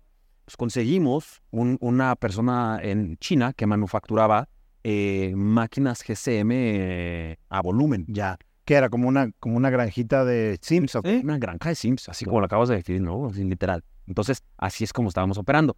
Ahora, eh, haciendo un pequeño paréntesis sobre el tema de las granjas de Sims, creo que es muy interesante en sí mismo. hubo, hubo desde el, se usaban los Sims de México y después ya no funcionan los Sims de México porque los topan. ¿Recuerdas que encontraban un filtro que decían, este me está generando más del uso habitual de un SBS? Bloquea la línea. Entonces, lo que hicimos fue, ok, sobre qué espectro funciona esta red GCM y con qué chips podría ser eh, eh, funcional. Entonces, caímos en cuenta que funcionaba con la red de AT&T gringa operando en México. Entonces, nos íbamos, hacíamos viajes literalmente manejando íbamos a un escenario AT&T y que traíamos Sims. Entonces, era como lo hacemos. Eh, eh, eh, muy, muy, ¿cómo decirlo? Muy Frankenstein la solución. O sea, seguía siendo un hack. Sí, Claro. No, no, no había manera de hacerlo de, de otra manera. Bueno, como paréntesis, hoy siguen operando granjas de Sims, ¿no? Claro. sí, ya muy, muy, muy limitadas.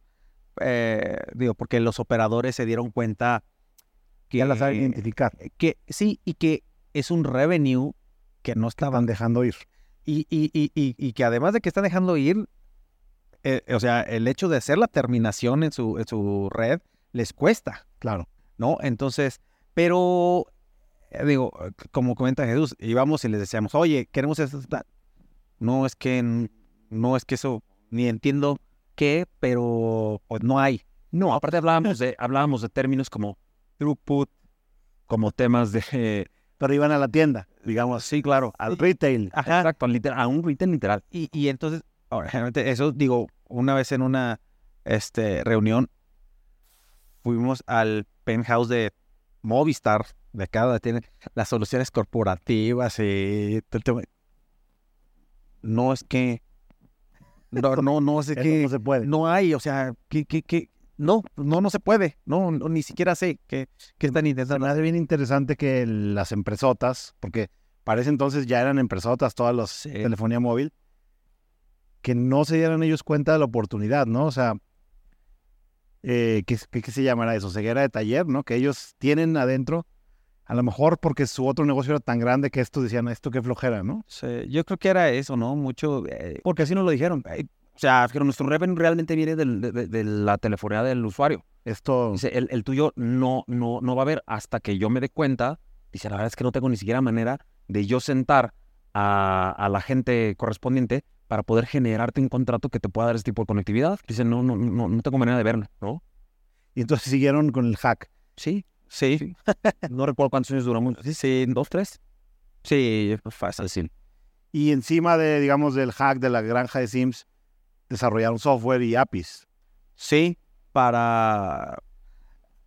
Algo que nos pasaba mucho es que reci- empezamos ya a, a, pues como a crecer, este, te iba a decir como empresa, pero pues seguimos siendo dos. Sea, hasta ahí seguían siendo. Sí, claro, sí. claro. Eh, pero, o sea, ya estábamos más eh, como empresa. O sea, la verdad es que a pesar del tamaño y de cómo operamos y todo, nosotros siempre hemos eh, visto lo que hemos querido ser. O sea, digo, no sé si me, si, si me explico. Decíamos, nosotros queremos ser una empresa formal, hecha bien, Grande. no estamos jugando ahí al que pasa. Entonces todo lo formalizábamos. ¿no? O sea, que eh, teníamos todo muy bien, este, un, un mail de soporte, un mail de, un mail de ventas, eh, algo que... O sea, aunque todo lo hicieran ustedes, claro, o sea, desde fuera parecía y que era una corporación. Claro, y siempre nos esforzábamos en que teníamos que tener una, una capacidad de ejecución impecable y atención impecable. Digo, es que yo algo que yo personalmente no soporto, no tolero y que sigue, que se me hace ridículo que siga pasando es que mandes un mail para pedir una información o para pedir algo y no te contesten o se tarden horas o que gente soporte te diga, es que tiempo de, de atención son cuarenta y tantas horas. No, ah, o sea, ¿cómo? O sea, nosotros, o sea, teníamos, creo que dos horas era el tiempo que, digo, todavía, este, hasta antes de la adquisición, era, era lo- el tope que teníamos, ¿no? Entonces, fuimos construyendo eso, que obviamente fueron las bases, fue el fundamento de lo que eventualmente se convirtió Cubas, ¿no? Pero entonces desde ahí nunca lo tomamos como un juego, sino simplemente todo lo fuimos armando eh, bastante bien, viendo qué, queremos, qué, qué- qué productos, qué esto y qué lo otro, ¿no? Entonces, eh, sí, seguíamos de- desarrollando este, productos, eh, eh, empezaban a llegar clientes o a buscarnos clientes, decían, ah, es que ustedes mandan mensajes, sí, este, es que, digo, como nos pasaba muy seguido, es que mi jefe quiere, quiere contratarlos. Y ahí veníamos, ¿no? De León a México. Es que está padrísimo y no sé qué, es que quiero mandar mensajes. Ok, pero es que no sé para qué. Claro, es que, es que podría funcionar, sí. Y luego, no sé, y luego otro, no, es que sí, ya queremos. Ah, no, pero es que no tenemos números. Entonces, ¿a quién se los mandamos? Ah, ¿por qué no lo hacen esos ustedes? No, pues, o sea, nosotros no vendemos bases de data, entonces te mandamos, o sea, te damos el canal para que mandes. La... Ah, no, pues entonces no. O sea, ¿cuántas veces te... Sí, no, no, claro, claro. sorry. Ah, Porque hubo, hubo un tema por ahí, creo que eh, cu- cuando, cuando estás empezando con, con adopción de tecnología o cuando estás empezando como a hacer algo que no, o a usar us- uso de algo que no, no tenías eh, uso previo, eh, recuerdo que hubo un, un grupo de concesionarios de autos que nos decía justamente esa, esa parte, nos decía, ok, queremos hacer toda la parte del seguimiento de los leads que tenemos para gente que viene a preguntar por los coches, todo esto para, para poder darle... Para poder convertirlos. Sí, exactamente. Venta. Le decíamos, ok, pues aquí está el sistema. Y nos decían, ok, pero eh, pues es que ah, no tengo sus números, eh, nada más tengo sus nombres. Entonces sí, dijéramos, ¿cuál es su nombre? No, entonces con cositas como de ese tipo que realmente eh, era, era difícil, pero nos, nos, nos dio mucho pauta para poder entender que, pues así como estaban siendo ellos, iban a ser muchísimos. Entonces, pues hay que tener ya un speech preparado. Y creo que esa, esa parte fue en la, en la que empezamos a platicar mucho sobre, ok, la parte técnica probablemente ya la tenemos cubierta. Sin embargo, en la parte comercial hay que empezar a pulirlo un poco. ¿Cómo? Siendo proactivos. Entonces, hay que llegar ya con un portafolio de respuestas hechas para las preguntas que de repente ellos tengan que hacer. Te decía, no, solo tengo el nombre para el teléfono. Entonces tú dices, oye, necesitas un CRM donde registres los teléfonos. Ese CRM se, co- se conecte a mis APIs y después Literal. empezar a automatizar. ahí, ahí en ese momento que de lo que acabas tú de concluir, eh, nos dio el nacimiento de una de las herramientas que más se utilizaron todavía hasta, hasta la fecha, se siguen utilizando, que es eh, hacer una, una plataforma llamada WebSMS. ¿ok? WebSMS fue la respuesta para todas estas pymes eh, que tenían eventualmente la manera de empezar a generar sus propios números, sus bases de datos, pero que no tenían una, una eh, división de, eh, de sistemas, no tenían un CRM como tal en forma para poder eh, integrarlo, no tenían una manera de hacer nada, decían ellos, tengo mis destinatarios y sé lo que les quiero mandar, ¿cómo lo mando? Entonces, obviamente eh, recurriendo a la parte técnica, ¿cómo lo podemos hacer para que realmente cuadre? Para que se los dejemos peladito y en la boca. Ya solo para empezar a usarlo. Exactamente. Entonces, este WebSMS lo que, lo que hacía era crear eh, o interpretar destinatarios y contenidos a partir de un archivo Excel. Lisa y llanamente, ¿no? Todo Fácil de usar. Cargas un Excel y y manda. se automatiza. Columna A, teléfonos, columna B, contenido. ¿no? Y me imagino que ahí empezaron a ver que había Product Market Fit o cómo fue ese proceso cuando ustedes dijeron, ¿sabes qué? Esto ya sabemos cómo. Ahora sí vamos a... ¿Cómo fue ese proceso? Creo que fue el, el, el que la gente comercial y que no era tech savvy, o sea, que no tenía realmente como un conocimiento técnico, pudiera ver manos, pies y cabeza a una solución de comunicación sin necesidad de tener justamente ese conocimiento, ¿no? Porque la asistente, el director, el gerente, todo mundo podía inter- in- interpretar el necesitamos generar bases de datos con el contenido de eh, los teléfonos de los destinatarios, nada más. Entonces, de esa manera creo que el, el, el, el market fit se, se, se empezó a, a, a gestar desde el te llevo ya una solución que sé que vas a poder, que, que va a ser muy... ¿Y ahí empezaron a crecer? Sí, sí, yo creo que ese fue como un, se- un nicho muy importante, sobre todo porque, ¿sabes quién? ¿Qué, empe- qué industria empezaba a, a- a detonar mucho? Los call centers para temas de cobranza, ¿no? Entonces, ellos, evidentemente, desde el punto de vista de la voz, ya lo tenían solucionado, ya lo tenían como realmente masticado. Pero desde el punto de vista Porque mensaje, tenían sus no. plataformas estas de call center que hacen marcador predictivo, exactamente todo el tema del SIM, todo, el- ya- Era muy ya, fácil todo. llamadas robotizadas. Todas las empresas ya te vendían las conexiones que con que telefonía SIP se llamaba, me Sí, parece, literal. ¿no? Y era muy fácil implementarlo, ¿no? Y había muchos vendors que te vendían equipo y, y empezaron a pulular los call centers de cobranza, de venta de tarjetas de crédito, de venta de servicios. Creo que nos tocó justo ese... Ese- de- de- de- Y ustedes también les empezaron a vender a ellos la exactamente. solución para integrar SMS. Sí, porque decían ellos, ok, tengo a toda mi gente en planta, en piso, y en, en ese piso, pues, e- ya es, es el mercado predictivo. Y ellos literalmente lo único que hacen es que agarran la llamada cuando ya estaba... Se, se les asigna a los usuarios, Exacto. Pero, a los agentes. exacto, a partir de que la gente empezó a identificar el, ah, ya no contesto y cuelgo la llamada, decían ellos, el mensaje o lo que yo tengo que transmitir, que es el cobro o la promoción, lo que sea, no lo están viendo. Y en ese momento nosotros nos empezamos a meter mucho. Creo que eso es algo que, que- que estábamos eh, no comentando, dejando fuera la conversión. Es que siempre fuimos muy estudiosos de la parte demográfica, que era entender a la gente, entender cuál era el nivel de uso, la penetración, qué era lo que hacía la gente con su teléfono y realmente entender como ese, ese comportamiento desde el punto de vista del consumidor.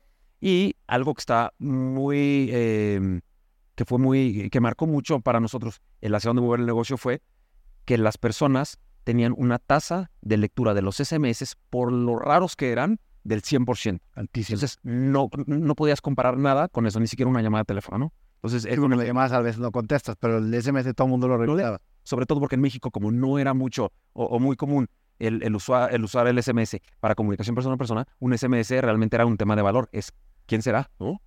Exactamente. Sí, como que te, te genera, ¿cómo se llama? Este, la, eh, la hormona del placer, ese tipo de cosas que te dan satisfacción.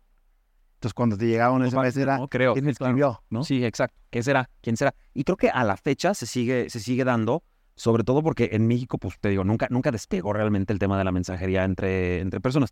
Entonces, al- eh, ahorita te llega un mensaje de texto, lo sigues leyendo. Creo que ahorita tiene un margen de, de- de apertura del 96. Sí. Entonces dices, un protocolo de comunicación que se haya mantenido a ese nivel por tantos años es, es, es muy raro, ¿no? Por eso es que, como decía Ángel, creo que es una tecnología que por lo sencilla, eh, económica, fácil de usar, va a seguir vigente y yo no creo que durante uno o dos años más. Ha- había estudios de la GSMA que decía que iba, iba a seguir en crecimiento continuo hasta el 2029-2030. Entonces, Súper. ¿Y cómo fue ese proceso donde pasaron de atender pymes y empresas de estas medianas a empezar a, a- a atender a las corporaciones, a las empresas grandes, a los bancos? ¿Cómo fue ese proceso? creo que la parte donde dimos, yo considero que es como la segunda etapa Cubas, donde empieza este crecimiento, eh, es cuando empezamos a ver que en todo el tema internacional habemos pocos jugadores este, haciendo lo que hacemos, ¿no? Eh, La- digo, los demás siguen, sigue- siguen existiendo, eh, casi todos somos contemporáneos, ¿no? O sea, como que a todos se nos ocurrió la misma idea Al mismo al mismo tiempo, ¿no? En diferentes países. comunicarse entre sí. aparte. Correcto, ¿no? O sea, entonces, eh, ahí está bien, digo, y un pequeño paréntesis, digo, eh, parece que va mucho, como que ha sido muy rápido, pero han sido bastantes años a lo que estamos platicando, ¿no? Pero en ese tiempo, cuando empezamos a, a ver cómo íbamos avanzando, lo que estábamos generando, yo creo que si vimos 100 empresas que quisieron hacer lo que estábamos haciendo, son pocas y todas tronaron y nosotros batallamos mucho en el tema de, de los clientes porque nosotros nuestra solución era con otro costo porque nosotros hacíamos las cosas con los canales legales, pagando los todo, ¿no? Mientras este, existían muchísimas granjas de Sims que, que eran bypass, no, pasa, no pagaban. Sí, o sea, ustedes, ustedes sí dieron el brinco de ser granja de Sim hack a hacerlo formal. Ah, exactamente, ¿no? Porque siempre fue, como lo comentaba hace rato, hacerlo formal, hacerlo bien. No estábamos haciendo un juego y todo es, este, ah, o sea, hacerlo bien, que sea redituable a largo tiempo, no, no, no por, ay, ahorita puedo hacer tanto dinero y en un año no importa si funciona o no funciona, ¿no? O sea, siempre tratando de construir algo para el largo plazo. Exactamente, ¿no? Entonces, em, ahí cuando empieza el tema también de, las agentes de cobranza, todo eso, eso fue una revolución bastante grande en, la industria en México con el con todo el tema de estos de, mensajes spam y todo, ¿no? Hasta el político. Sí, eh, claro, sí, bueno, otras historias hay que tenemos. Este, eh, pero, ahí obviamente son eh, mensajes que a veces que obviamente las personas estas que los vendían ni les costaban y todo, entonces, y venían gente y decían, oiga, pero es que ustedes, ¿por qué lo venden así y estas cosas así? Sí, pero nosotros, o sea, la solución, yo te estoy garantizando que, que, que no, no, pero es que no me importa. Bueno, entonces, mucho tiempo, digo, nunca, nunca, nunca consideramos cerrar. Digo, nunca lo platicamos, no sé si tú alguna vez personalmente dijiste cerrar la, la, empresa. O sea, o no. O sea, sí, o sea, porque tuvimos muchas dificultades en ese tiempo cuando empezaban a salir todas estas opciones que eran ilegales, que eran este abajo. Tenías, tenías que competir contra jugadores informales. exactamente, cosas informales, ¿no? Buen punto, sí, porque eh, estás hablando que, para entender un poquito como el, el, ese temor que, que, de repente se sentía de la invasión de la industria por estos jugadores ilegales, o que eran, nosotros le llamamos mensajes apócrifos, ¿no? porque al final pues, no eran autorizados ni, ni regulados, eh, nosotros cobrábamos por un mensaje, vamos a decir, el, el costo que teníamos nosotros era de 80 centavos contra lo que para ellos era probablemente 0.01 de peso. Entonces, evidentemente las ventajas del mercado eran, eran enormes, radicales, ¿no? Creo que ahí también empezó a entrar un poco como en, juego la parte de los, de los SLAs, ¿no? Esa es, una parte. SLAs nada más para que la gente que está viendo es, se llama Service Level Agreement. Correcto, sí, que es básicamente una garantía. Tú como un proveedor de servicios te le garantizas a tus clientes que vas a cumplir un porcentaje X de los mensajes que, que manden. Exacto. Y hay eso le da cierta tolerancia, ¿no? Pero generalmente el SLA lo que establece es una obligación para ustedes de cumplir lo que están ofreciendo, ¿no? Exacto, y que haya una penalización, probablemente financiera, de por medio. Cumples. Exactamente. Entonces, eh, esa, esa parte que decía Ángel desde el inicio, el tema de, del ponerle corbata y, y, una formalidad muy eh, marcada a todo lo que hacíamos, también nos, fue, uno de los, de los ejes que nos ayudó mucho a navegar en, todo el ecosistema de telecomunicaciones, porque si bien había muchas eh, soluciones por ahí que eran mucho más baratas, que eran mucho más económicas, que tenían igual eh, características similares, sí había una diferencia en cuanto al tema de soporte, que creo que eso, a pesar de que, de que duramos 17 años en la industria, vimos que era, era un común denominador en todos los clientes. ¿Por qué? Porque el tema de soporte no significa que algo esté mal en cuanto al servicio que estés proveyendo. Simplemente significa que hay necesidad de una nueva comunicación para integrar de manera correcta los dos puntos de comunicación. Tanto que el cliente esté mandando bien, como que tú estés mandando bien y que haya dentro de todos los procesos que intervienen ahí, que hay una correcta comunicación y un buen eh, engranaje entre todos ellos. Entonces, eso siempre fue una característica. A estas alturas, ¿en qué año estamos ya? 2013, más o menos, sí, 14 a lo mejor, sí, más o menos. Cuando hubo un cambio, una transición considerable. Recuerdo perfectamente que estábamos, digo, el negocio iba mejor, este... Ya para ese entonces ya tenían más empleados. Ya no nada más eran ustedes dos. Lupita ya estaba, sí, que es nuestro brazo derecho. Sí. Pero seguían siendo poquitos. Sí, no, bueno, que éramos tres o cuatro. sí, sí, sí. Este, pero recuerdo que esa vez fuimos a Barcelona al Mobile World Congress, ¿no? El Mobile World Congress es esta convención mundial donde van todos los proveedores de, de, telecom. De telecom. De móvil. Y después todos los proveedores de equipo y todos los proveedores de servicios y ahí se juntan como el show anual correcto de la industria. Exactamente. Entonces, fuimos, digo, y es tan prominente que ahí hacen los lanzamientos de los teléfonos, ya no. Ahí fue cuando, ahí fue donde anunció Facebook la adquisición de WhatsApp, este, digo, en, en ese evento.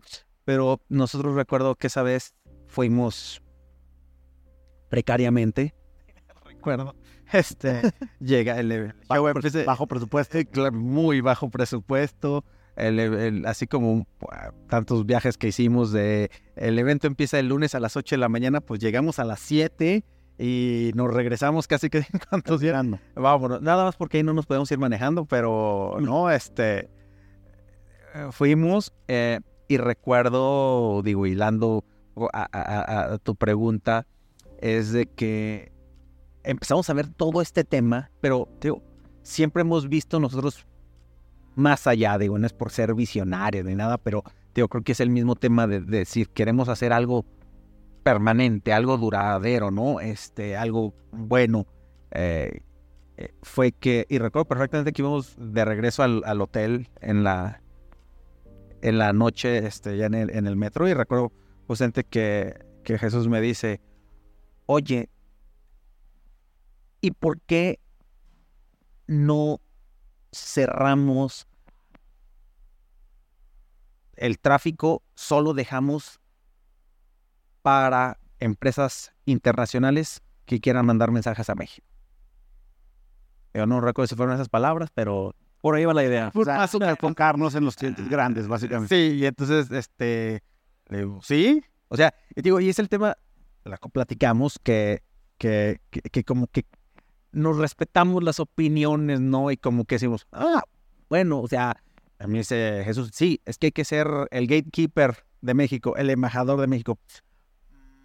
Ok, ¿y qué hacemos con el tráfico que tenemos ahorita? Sí, pues es que nos está costando mucho trabajo mantenerlo y no nos está dejando dinero Claro. porque con tal de no perder el tráfico, Bajar los precios. bajamos los precios para poder competirle a los otros Y cuates. estás ganando un poquito. No, perdíamos. Perdías la... Pero creo que pues, eran- son partes de las lecciones de cuando, de- no, de, de, de, cuando haces el negocio y todo eso. Eh, digo, creo que no, no necesariamente el tema tech, sino simplemente dices, es que no, pues es que si ahorita tengo estos clientes Sí. este, y no me quiero quedar sin clientes, pues sí, pero ¿qué prefieres? ¿No tener clientes o tener clientes que, que estar perdiendo dinero, no? Entonces, decidimos esa vez, digo, lo recuerdo que íbamos en el, en el metro, este, y decidimos y lo hicimos. O sea, literalmente es como lo hiciste, subiendo precios o... No, eh, la verdad es que fue una, fue una estrategia que tenía más que ver con lo que aprendimos, que justamente dice Ángel que fue en el evento, nos, nos abrió mucho los ojos porque estábamos muy enfocados en convertirnos en la empresa global, en ser los reyes del, del mundo de las telecomunicaciones y los reyes del mensaje y todo este tema, ¿no? Entonces, eventualmente nos dábamos cuenta que ese juguetazo de agua fría que nos caía, pues era porque era un golpe de realidad nos dábamos cuenta que realmente no estaba llegando el tráfico, no estábamos viendo los números que queríamos ver eh, y no entendíamos el por qué. Evidentemente no teníamos el conocimiento.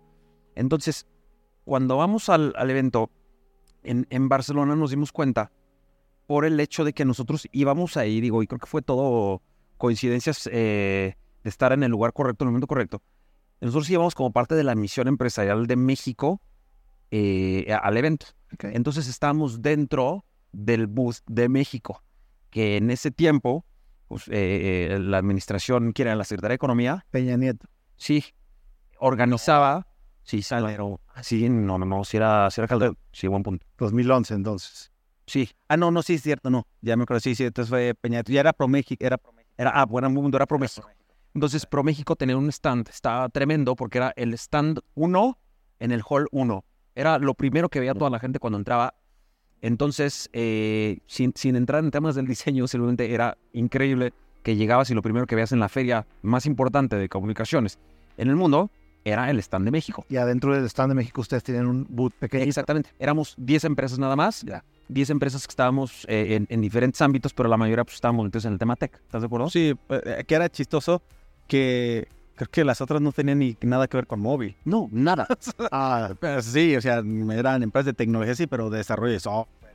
Sí, sí, temas, cosas de ese tipo. Sí, no era realmente como el móvil. Y en, en- en ese evento justamente eh, nos dimos cuenta que muchos de los visitantes llegaban al BUT de México y, pues, digo, vimos desfilar de todo tipo de empresas, pero muchos de los que llegaban estaban buscando justamente la manera de poder entrar a México y a Latinoamérica, pero específicamente de México, y nos, nos narraban de una historia de dos o tres años que ya tenía eh, sucediendo, en el que habían llegado a México y habían tenido mucho problema, muchas dificultades en cuanto al tema legal, el entendimiento, el, el poder hacer realmente negocios con los operadores aquí en, en- México. Entonces, eh, creo que fue, fue bastante eh, sincron... sí, se, se sincronizó de lo que nos dimos cuenta a lo que realmente podíamos hacer porque decíamos, ok, nosotros no tenemos tráfico en México, ¿dónde está realmente el tráfico? Ya tenías muy, muy bien cimentado toda eh, eh, esa revolución del ecosistema apps que había nacido. El Entonces, ecosistema emprendedor. Claro, ¿no? Y, y tenías toda la parte de las transacciones bancarias, tenías eh, todos los ecosistemas del del e-commerce, tenías muchas de estas empresas que realmente utilizaban la tecnología y nosotros decíamos, ¿y esto dónde está? ¿Dónde está? ¿No está llegando? ¿Por qué no lo estamos viendo? Etcétera. Estaba apenas empezando. México. Exactamente, ¿no? Recuerdo que, que llegaron por ahí eh, unos de los fundadores de Mercado Libre, ¿te acuerdas? Estuvimos platicando con ellos y nos, nos platicaban ellos desde la perspectiva empresarial, el cuáles habían sido los retos que tenían para empezar a, a expandir esta parte de las comunicaciones en México, al menos desde el punto de vista del eslabón del, del mensaje de texto. Entonces, creo que de ahí fue que, que- que nos dimos cuenta el, ok, tomemos nota, cuál es la oportunidad. Dejemos de querer irnos por todo el mundo y empecemos con lo que realmente podemos dominar, ¿no? Claro. Si no puede ser todo para todos. Exactamente. Eventualmente tienes que elegir atacar un segmento, ¿no? Exactamente. Y ustedes decidieron atacar el segmento de estas empresas grandes que Sí. tenían, no eran sensibles al precio, me imagino, ¿o sí? Sí, sí, sí. Sí, sí, siempre, siempre fue. Siempre fue. No existe tal, co- no existe tal cosa. Sí, eso, eso siempre ha sido. Pero atacábamos, Pero por lo menos les importaba la calidad, exactamente, atacamos una Las dos premisas eran Claro. soporte y calidad. Claro. Y, esa la- muy bien, o sea, la atención al cliente, te digo, el tiempo de respuesta de dos horas, eh, o sea, no importa si estábamos de viaje, si estábamos de fuera, contestábamos los tickets, porque en ese tiempo yo seguía contestando los tickets, em, pero lo hicimos bastante bien y ya cuando íbamos viendo que eso, eso tenía sentido, ya fue que dijimos, ¿sabes qué?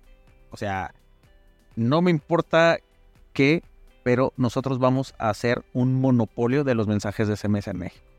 O sea, esa, esa era la misión. Bueno, por lo menos yo me lo tomaba como si fuera mi misión. Digo, no sé, creo que estamos en el mismo. Sí, claro. Pero, pero yo así, Sí, porque fue, fue un tiempo en el que empezamos a medir todo. Sí, Entonces decíamos, ok, ¿cómo, cómo se traduce la monopolización de un mercado? Pues evidentemente tenemos que tener las métricas. ¿Cómo vamos a llegar a esas métricas? Necesitamos empezar a tener mucha más comunicación íntima con los operadores. ¿Qué hacían los operadores? Eh, empezaban a tomar en cuenta la voz que nosotros teníamos en cuanto al mercado, porque veían que todo el tus- empezaba- de eh, tus porque- clientes. Exactamente, porque empezaban a ver, ok, ¿quién es Cubas? Que estamos viendo todo este tráfico entrar por ellos, ¿no? Y, Entonces, y- y ahí ya eran, ya los operadores móviles ya les daban entrada. sí, sí, ya, ya. teníamos uno o dos años probablemente con la conexión, ¿no? sí. Sí, ya. Y, y a pesar de eso, seguían existiendo las granjas de Sims y todo. Y muchos les oye, ¿por qué no las bloquean? Oye, ¿por qué no? Porque, o sea, es poco. el- no, o sea, nos va a costar más bloquear ese tráfico, poner filtros, todo eso. Entonces, digamos que el crecimiento empezó a la par de, del crecimiento del ecosistema de empresas de tecnología, de apps. Todo fue en conjunto, ¿no? Y fue paciencia, incluyendo la paciencia que tuvimos que tener nosotros para poder realmente ganarnos eh, un lugar en la mesa y que se pudiera tomar en cuenta lo que nosotros teníamos que decir respecto del ecosistema de los mensajes de texto. Entonces, eh, decíamos, es que necesitamos muchísimo más throughput porque veíamos que eh, sí nos utilizaban mucho para temas de mensajes eh, de verificación, para temas de seguridad, verificación, estos Throughput es, digamos, un tubo más grande Exactamente. ¿No? Entonces, eh, pasaran más mensajes. exactamente. Teníamos eh, el, el performance, todo iba, iba muy bien, pero de repente empezamos a notar el encolamiento que había. eh, sucedía en algunas partes del día, que era cuando la red se empezaba a saturar. Empezamos a notar que evidentemente había un tema eh, de, de uso generalizado de la población. No sé, de la misma manera en la que se satura la red después de, o en, en- en la mitad del Super Bowl, o en tiempos del 10 de mayo, eh, primero de enero, cosas de ese tipo. se, se- se saturaba la red, entonces eh, nosotros tenemos afectaciones eh, y eso era lo que nosotros solicitamos. Entonces, cuando tú llegas siendo una empresa del tamaño que éramos nosotros, con los operadores a decirles, necesito más ancho de banda, necesito que me des más puertos, necesito que me liberes más, capacidad de flujo, pues ellos era así como el, como, ¿por qué habría de hacer eso? Como, ¿por qué habría de meterle mano a mi infraestructura? Por ti, ¿quién eres tú?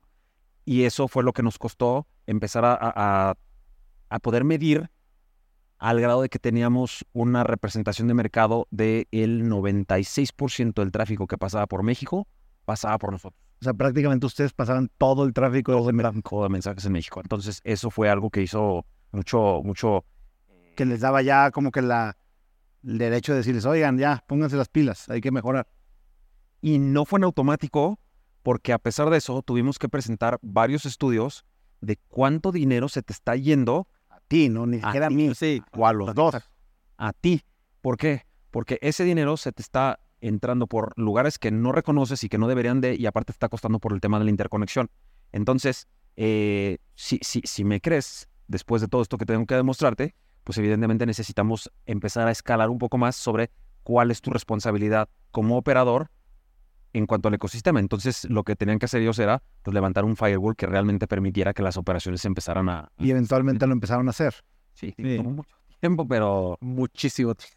Pero, años, años. eh, pero, pero ahí era donde nosotros siempre nos decíamos, el tiempo y nuestra perseverancia nos dio la razón, porque aquí seguimos eh, viviendo, somos el referente, no nada en México, digo, ya para ese entonces ya tenemos otros países, Ya operaban fuera de México. eh, sí, eh, y decíamos, de- del 2007 que inició operaciones Cubas a este, ¿cuántas empresas hemos, hemos visto? ¿Cuántas este, empresas? ah, recuerdo que había una empresa que tenía anuncios en Google que decía, somos mejores que Cubas.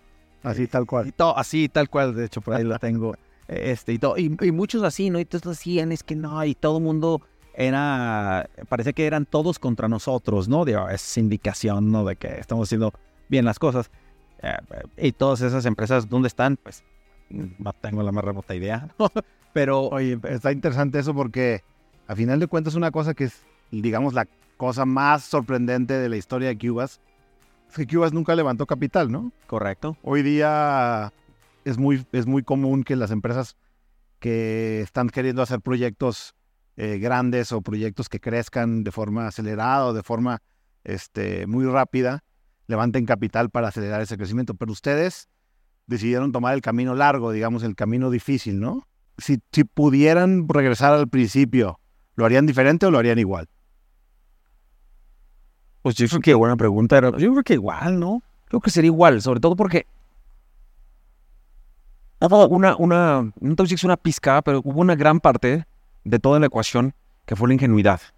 La ingenuidad ante no sabemos realmente hacia dónde vamos a ir, pero sabemos que tenemos que seguir moviéndonos. Entonces, eso solamente lo logramos, creo que teniendo la concentración, el foco, eh, la humildad para poder decir, realmente no estamos enfocados en el tema de los números ahorita, estamos enfocados en que realmente hagamos algo que funcione y que eh, sea utilizado, porque creo que esa es la satisfacción más grande que teníamos, ¿no? El, el- el ver cómo, cómo eh, estas nuevas empresas que estaban emergiendo, estaban pasando tráfico a través de nosotros, estábamos haciendo como realmente algo que, que- que generaba un, un valor agregado en la industria. Claro. Eh, entonces estábamos tan enfocados en eso que realmente nunca tuvimos como el, el- la noción de, y si levantamos capital, yo creo que fue eso muy, mucho más adelante, pero realmente nunca fue como un, una, un tema de discusión, ¿o sí? Que eso está chido porque ahorita hablas con algunos emprendedores y creen que tienen que levantar capital a fuerza. No hay ¿Es eso o es eso? capital, ¿no? Claro, ¿es, es eso o es eso? No hay ¿no? nada. Y, este, y creo que la única vez que tuvimos el... Bueno, cuando nos entró como el tema a la cabeza de, de levantar capital, o sea, no como de hacerlo, sino como que Considerar, no lo metieron ahí como tal, porque este, una persona en común, Pepe Bolaños, sí, que es mi manager, de cometa.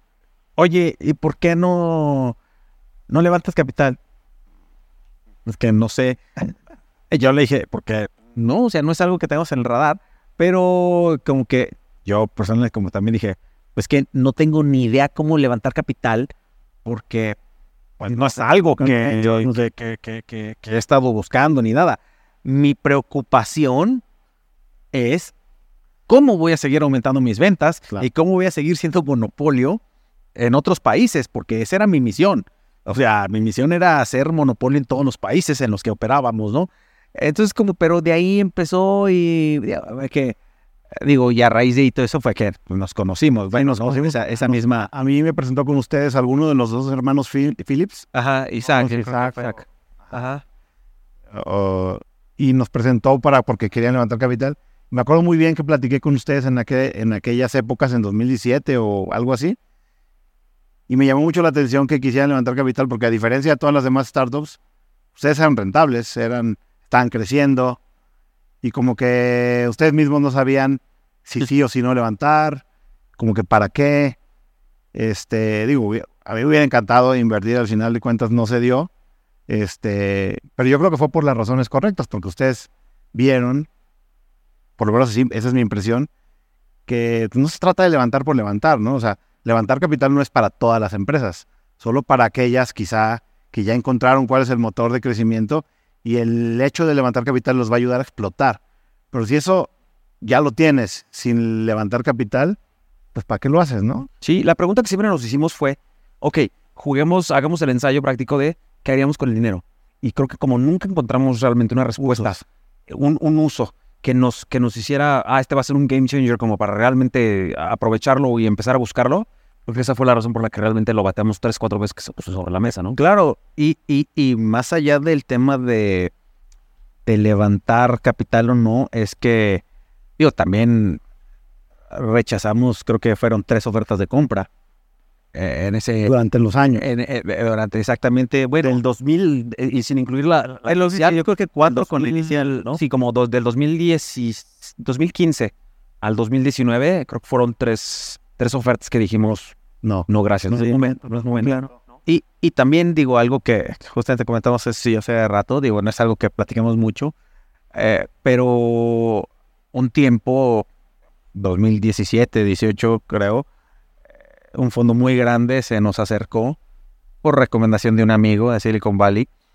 eh, y nos dijeron, vamos a empezar a invertir en Latinoamérica en el corto plazo.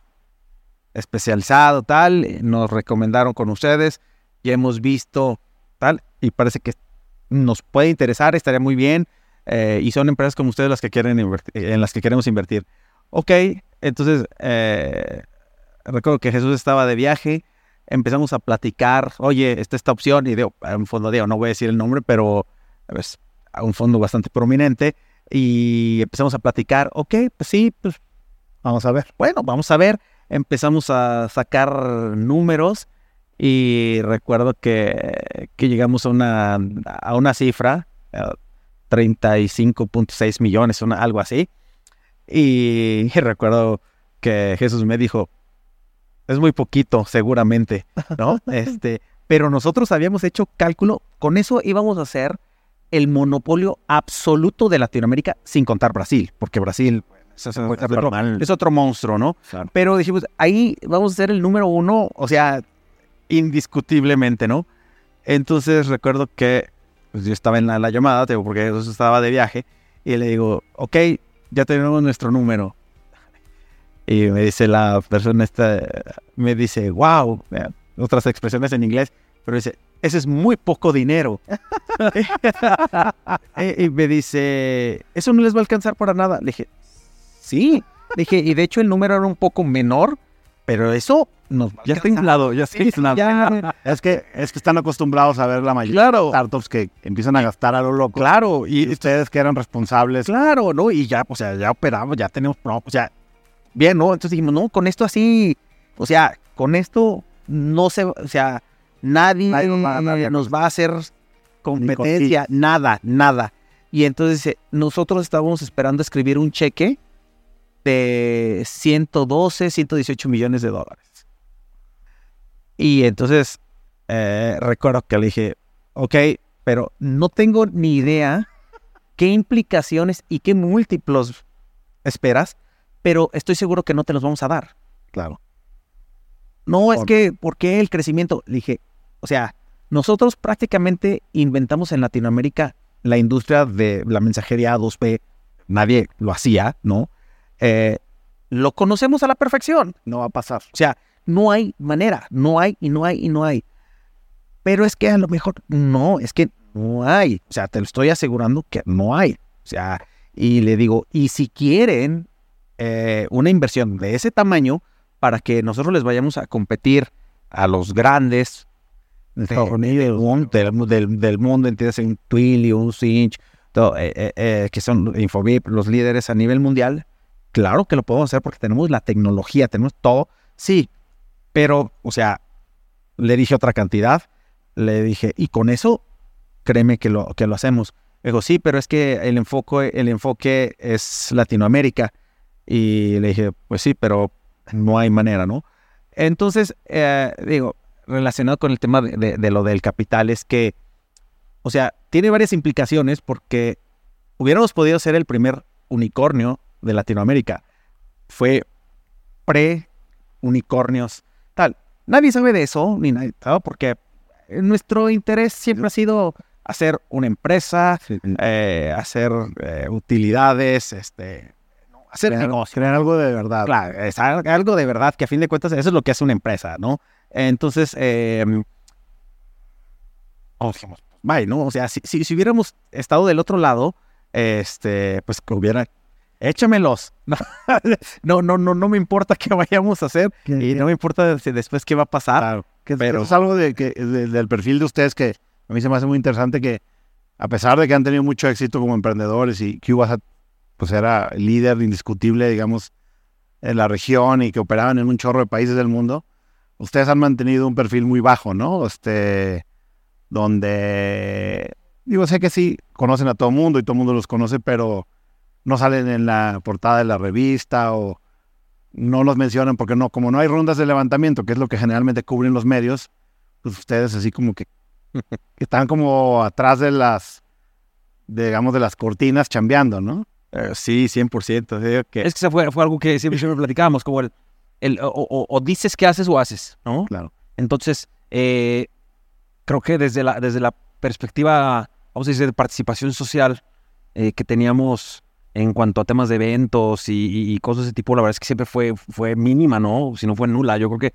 los únicos eventos a los que, a los que asistíamos era probablemente al, al- Congreso en Barcelona. Barcelona, Eh, eh, eh, éramos expositores en el Mobile World Congress de, de- de California, eh, al, al- al de Asia probablemente. pero eso ya fue mucho después. Sí, estamos hablando ya 2017. Y fondeado de nosotros, Sí, no claro. de me voy a ir a quemar el dinero de, De alguien más. de alguien más. No, no, no. Quizá, No, porque- quizá- el aprendizaje más grande es que tuvieron un chorro de años pues, gastando suela, arrastrando el lápiz, este, Muchas desveladas, muchísimo. Pues es que tendrás que estar 24/7 disponible, ¿sabes? O sea, cu- cuando empiezas a dar, a dar servicio a, a empresas en otro lado, evidentemente el tema del, del- del uso horario empieza a jugar un, un papel importante. Entonces, eh, tuvimos un, un centro de desarrollo eh, que más, más que nada funciona como para soporte en India, pero ya para esta, es- este estamos como para 2013-2014, eh, teníamos ya eh, el centro de, de datos en, en Sunnyvale, en California, teníamos eh, la oficina de Colombia, abrimos durante una temporada breve Colombia y estábamos por empezar a hacer todo este, este tema de, traer a los clientes que, que estaban en la parte de eh, la región Asia-Pacífico, pero los queríamos traer a través de Europa. Entonces, el, el lugar donde nos quedaba muy lógico y donde teníamos la fortuna de conocer una- a una persona que, que es muy importante en la industria, que después eh, se terminó sumando al equipo, eh, nos permitió abrir la oficina donde teníamos 16, 17 personas en Serbia. Entonces, creo que ahí ya teníamos una infraestructura que cubría bastante parte del globo. Eh, sin embargo, el tema de 24-7 nunca lo, nunca lo descartamos, siempre tuvo que estar ahí, ¿no? No, o sea, es que eh, yo recuerdo que de hace poco que estaba limpiando mis fotos, encontré una foto que me tomó Jesús 2010, una cosa así. Este, creo que no me acuerdo dónde íbamos, pero estábamos en la central de autobuses de, de Ciudad de México. Y yo te la tomé como con una cámara. O sea, No, bueno, ya existía. en el 2010. No, ya había BlackBerry. ah, ya. ya había iPhone, el 10. Bueno, no, pero nosotros no, en ese No entonces no había, no había, fondos. Pero, pero me acuerdo que estaba en la... Yo tenía una la computadora, no sé, que estaba resolviendo, ¿eh? encima de un bote de basura. ¿No te acuerdas?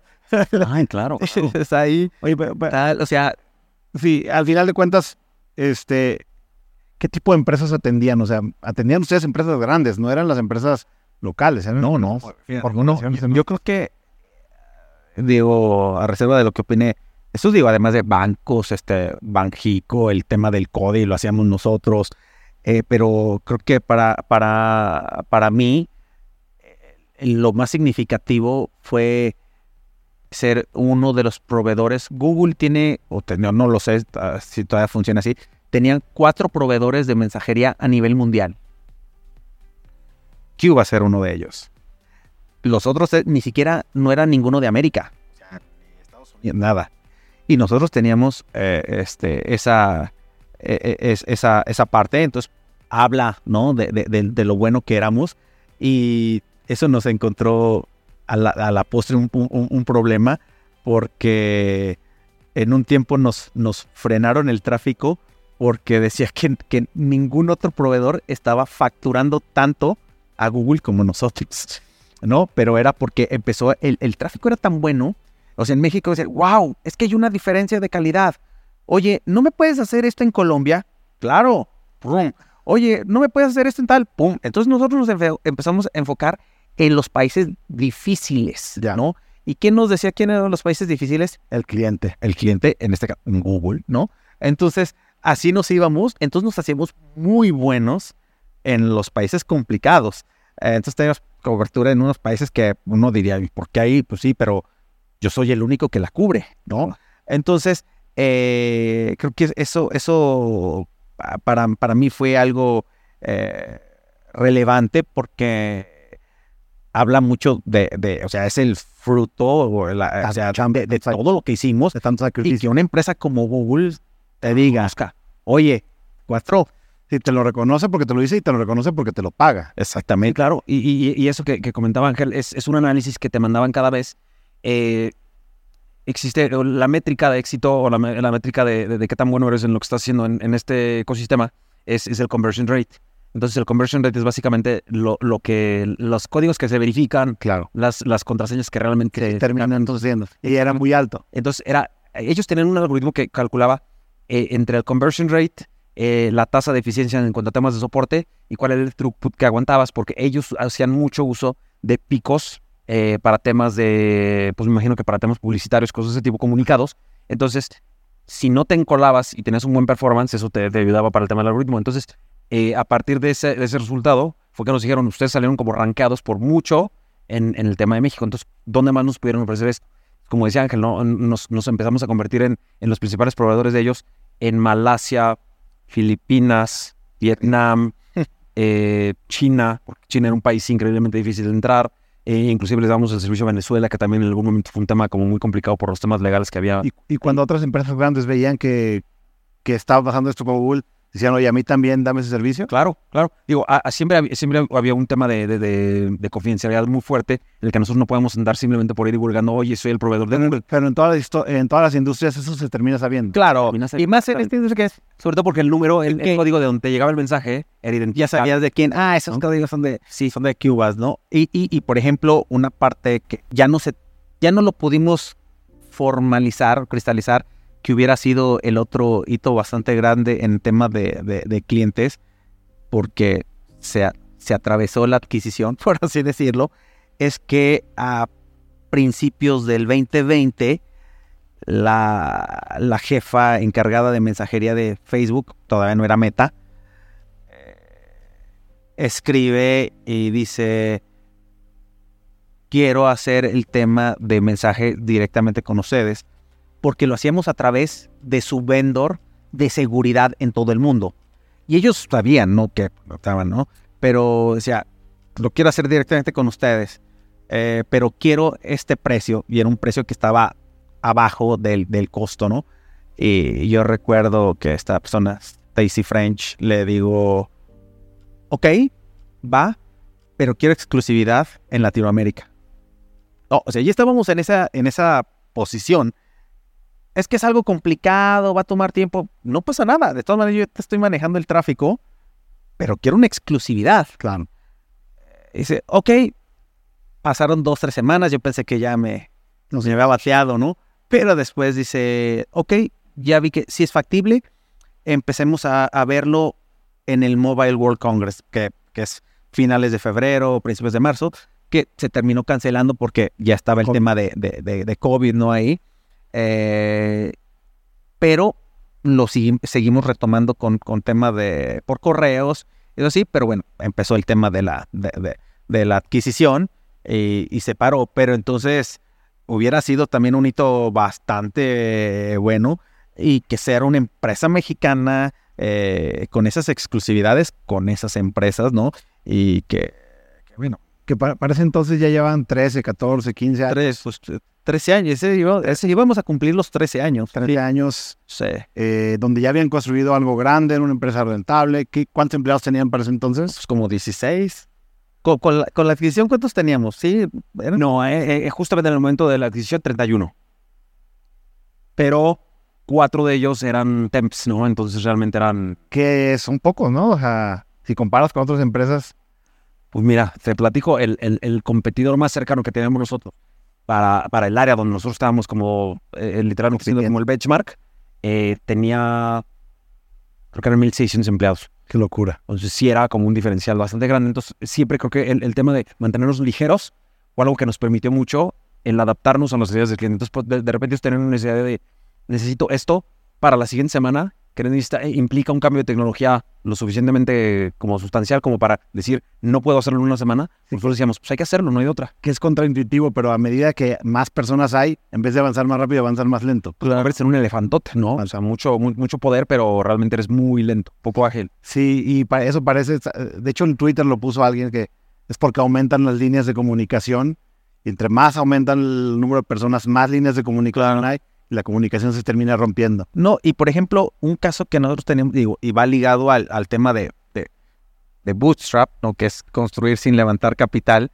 Eh, digo, en esta industria un tema crítico es el tema de, de las rutas, del routing, ¿no? Y el tema dinámico y todo. Era impresionante cómo ver empresas eh, de, del tamaño de nosotros, de todo eso.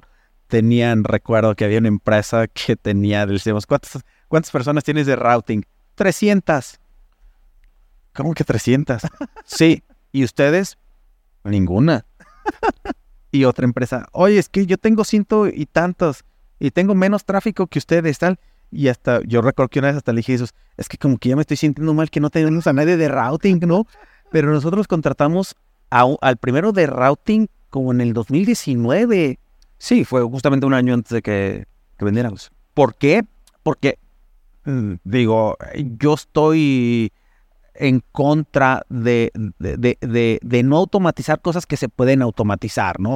Y en cosas, en, en- en pagar nóminas que se pueden automatizar, que, que, que, que- que de alguna manera, o sea, lo puedes evitar, o nosotros como le llamamos non-billable, ¿no? O sea, no es una persona que le puedes cargar el, el costo al cliente. Entonces, nosotros desde el principio, eh, eh, en este tema, pues decimos, yo no tengo dinero para pagar una nómina a alguien que tengo que entrenar Claro. y que tiene que estar ahí 24/7 eh, monitoreando. Si eso se puede automatizar. Entonces, realmente eh, el core de Cubas era su plataforma, su tecnología y todavía lo que era, digo, ahora sí que, que, que- que orgullo de lo que construimos es que un Google nos decía, es que es impresionante que con tan pocas personas tengan este equipo. Bueno, que un Twilio, el- la empresa más grande del mundo en este sector, nos diga, nos dijera en el due diligence, wow, ¿en serio lo construyeron ustedes?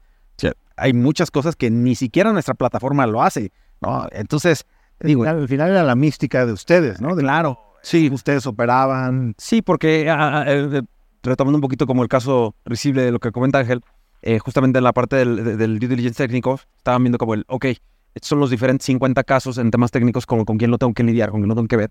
Y pues todos los nombres eran súper eh, redundantes, ¿no? Era así como con ella, con ella, con ella, con ella, con ella, con ella, con ella. Siempre nos entonces todo porque se ve todo con los mismos y nos estamos acostumbrados a tener una persona por cada eh, departamento, cosas de ese tipo. Entonces, pues, es que es la única manera en la que sabemos hacer las cosas, ¿no? Claro. Digo, creo que eh, entre eso, el, el mantenernos ligeros y también el, el saber que las decisiones que, que podíamos tomar eran, eran muy eh, time sensitive, nos, nos hizo decir, hay que mantenernos ágiles, ágiles ¿no? Oye, está increíble. ¿Y cómo fue entonces? Digo, claramente es una historia de mucho tiempo, pero también mucho éxito.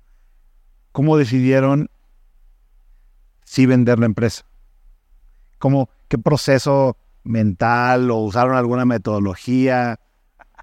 No, todo yo creo que la, así como estamos ahorita platicando, así como si decíamos todo, ¿no? Era como un, tema bastante... Rebotaban ustedes la platicándolo. Y, y, yo recuerdo esa perfecta, yo no sé si te, te, acuerdas, pero cuando dijimos, pues va, le damos para adelante, yo recuerdo que estaba en la cocina hablando por teléfono contigo.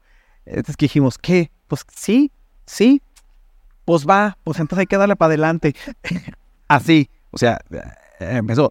Digo, también fue, un tema que obviamente es una transacción complicada, ¿no? Este, o sea, complicada me refiero, compleja, más que, más que complicada, ¿no? Pero de alguna manera, eh, digo, el tema de, de, la red de contactos, de amistades que, que, que, que, hemos construido a lo largo de todos estos años, siempre ha sido muy valiosa, ¿no?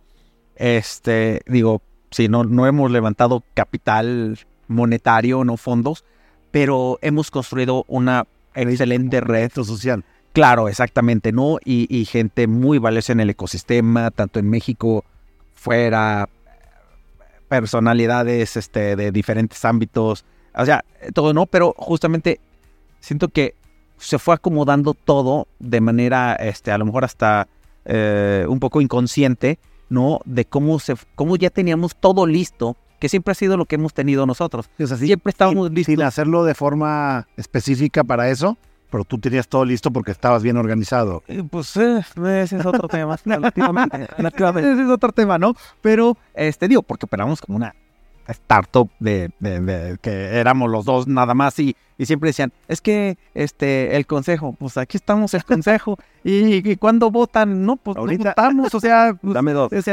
y, y, ya sabemos que, por ejemplo, hay cosas que, que yo puedo decir, ay, Jesús va a decir que sí, entonces déjale doy, o igual Jesús, oye, ¿sabes qué es que hice tal, tal? Ah, pues órale, va, ¿no? nivel de confianza que ya traían. Y... y hay cosas que a lo mejor, ¿sabes qué? Pues sí, pero déjamelo checo con mi hermano, ¿no? Pero o sea, como que fue eh, como otro amigo, eh, Rafa de Aro, que también lo ubicas, donde me mandó un mail para presentarnos a quien ahora se convirtió en nuestro banquero. Y me dice, es que Rafa dice que eventualmente tú y tu hermano van a tener un éxito. No sé cuándo. se preparan. Pero, pues, vamos Tengan a, esta persona que es de mucho valor y que entonces, les va a entender. Claro, entonces empezamos a, a, platicar y le dije, oye, este, pues, fíjate que nos hicieron otra oferta de adquisición y va y va. Y entonces dice, oye, tengo un amigo que eh, tiene un banco boutique, que digo, ahora ya creo que sí, sí, sí lo podemos considerar amigo, este Ariel Fishman. Eh, entonces, lo fuimos a ver, donde platicamos muy bien, algunas inquietudes meeting después del, antes del meeting. Sí, exactamente. Entonces empezamos a platicar y yo recuerdo que eh, pues yo dije, ay, bueno, ya, ya, ya, ya, con un poco más de libertad de tiempo, pues yo empecé como a, a, decir, ah, pues sí, pues, ¿cuál es lo que hace entonces en Silicon Valley IPO? Ah, pues ya que saliera a bolsa, ¿no? Y fue el problema que dije, nah. Entonces, eh, pero platicamos, nos conocimos y, empezamos, eh, y ellos pues, se especializan en, en, en M&A, ¿no? Entonces, eh, como que fue todo un, proceso que no estábamos buscando, digo, porque también es que haciendo algo importante es que nos compraron, no vendimos, claro, que eso hace, hace mucha diferencia. Es muy diferente. Claro, entonces, pero cuando empezó a caer todo, estábamos no listos en el sentido de que, ah, ya tengo todo ordenado y todo, porque pues no, pero ya teníamos a las piezas claves, ¿sí? Dentro de nuestra red.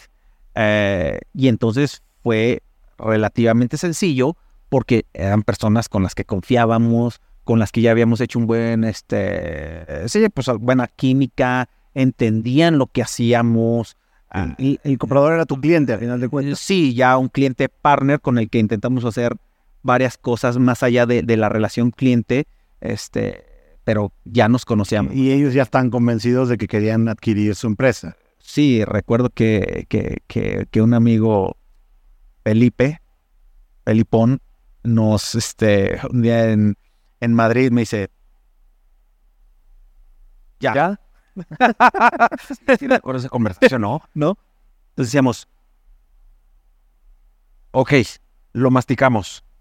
Nos estamos a platicar y dijimos, ya llegó el punto en el que logramos eh, lo que queremos en diferentes geografías.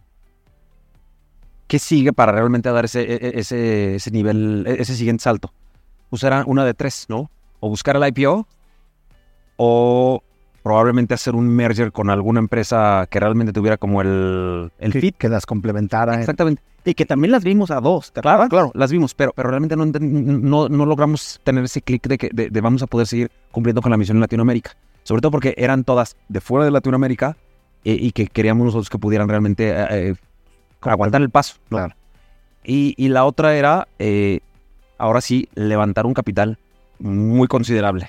Donde podías decir, ahora sí me voy a expandir por todo el mundo, Exactamente. entrar a los países donde no estoy. Algo que fuera considerable o, o del mismo size que un IPO. Claro. Entonces ya, ya era realmente como un, un capital considerable en el que dijimos, ok, regresamos a la, a la tesis básica. ¿Qué vamos a hacer con ese dinero? ¿Cuánto tiempo nos va a tomar eh, ya irnos a competir con el siguiente paso lógico, que ya son empresas públicas? Claro. Y que estás hablando de pasar de un manpower de 24 o 25 personas a competirle a la de 8000. Dijimos, ni vamos a tener el tiempo, vamos a tener que, nos vamos a distraer muchísimo en el establecer un board, en el, todo el tema del consejo, eh, en la parte legal, toda la parte mecánica o de, de la burocracia que iba a implicar, iba a ser, iba a ser muy tardada. Entonces dijimos, bueno, esa vamos a dejarlo un ladito ahorita. Eh, merger, maybe, pero ¿con quién? Tomamos esas dos, dos entrevistas que realmente no nos, no nos eh, hicieron sentir mariposas. Entonces, eh, pues eventualmente dijimos, ok, el IPO también se ve bastante complicado, sobre todo porque para este tiempo ya éramos siete entidades legales en diferentes partes del mundo, entonces realmente como la parte, eh, vamos a decir, del, del engranaje corporativo era, era complicada. Y pues la última fue, ok, vamos entonces a aceptar o vamos a estar abiertos a un merger, ¿no? Que al final del día pues terminó siendo un- una oferta de, de adquisición. Vamos, muchas felicidades. Muchísimas gracias. Ustedes se quedaron un tiempo, ¿no? Trabajando con Twilio. Sí, Bueno, el comprador fue Twilio, que era una Sí. empresa pública que más o menos nacieron al mismo tiempo, ¿puede ser? No, Un año después ellos. Nada más que Twilio sí tuvo acceso a levantar un chorro de capital en, Sí, en Silicon Valley. sí, sí, son de, San Francisco. Exactamente. Eh, Jeff Lawson, el, el CEO, founder, él fue CTO de Stock Hub, ¿no? Algo muy grande, y también estuvo en AWS. Entonces, ya traía mucho Ya bagaje. mucho. Y, y al final, este, ¿cómo vivieron ustedes después de vender? ¿Se sintieron bien? ¿Se sintieron tristes? ¿En algún momento se arrepintieron? ¿O, o, cree- o están convencidos de que hicieron lo correcto? Digamos, ¿cómo ha sido esa post-venta eh, eh, desde el punto de vista emocional, personal? Pues dale tú primero. Creo que eh, relativamente, digo, no seguido, pero le, le he dicho a, a Jesús varias veces, le digo, siem- conforme pasa el tiempo, estoy convencido que lo hicimos en el tiempo ideal. Eso es importante. creo que, digo, lo hicimos a sangre, sudor y lágrimas. Eh, mucho esfuerzo, le o sea, mucho sacrificio, mucho, o sea, todo, ¿no? Lo que, ahorita, eh, cuando mucha gente nos pregunta, ay, es que, pero es que es como si fuera tu hijo.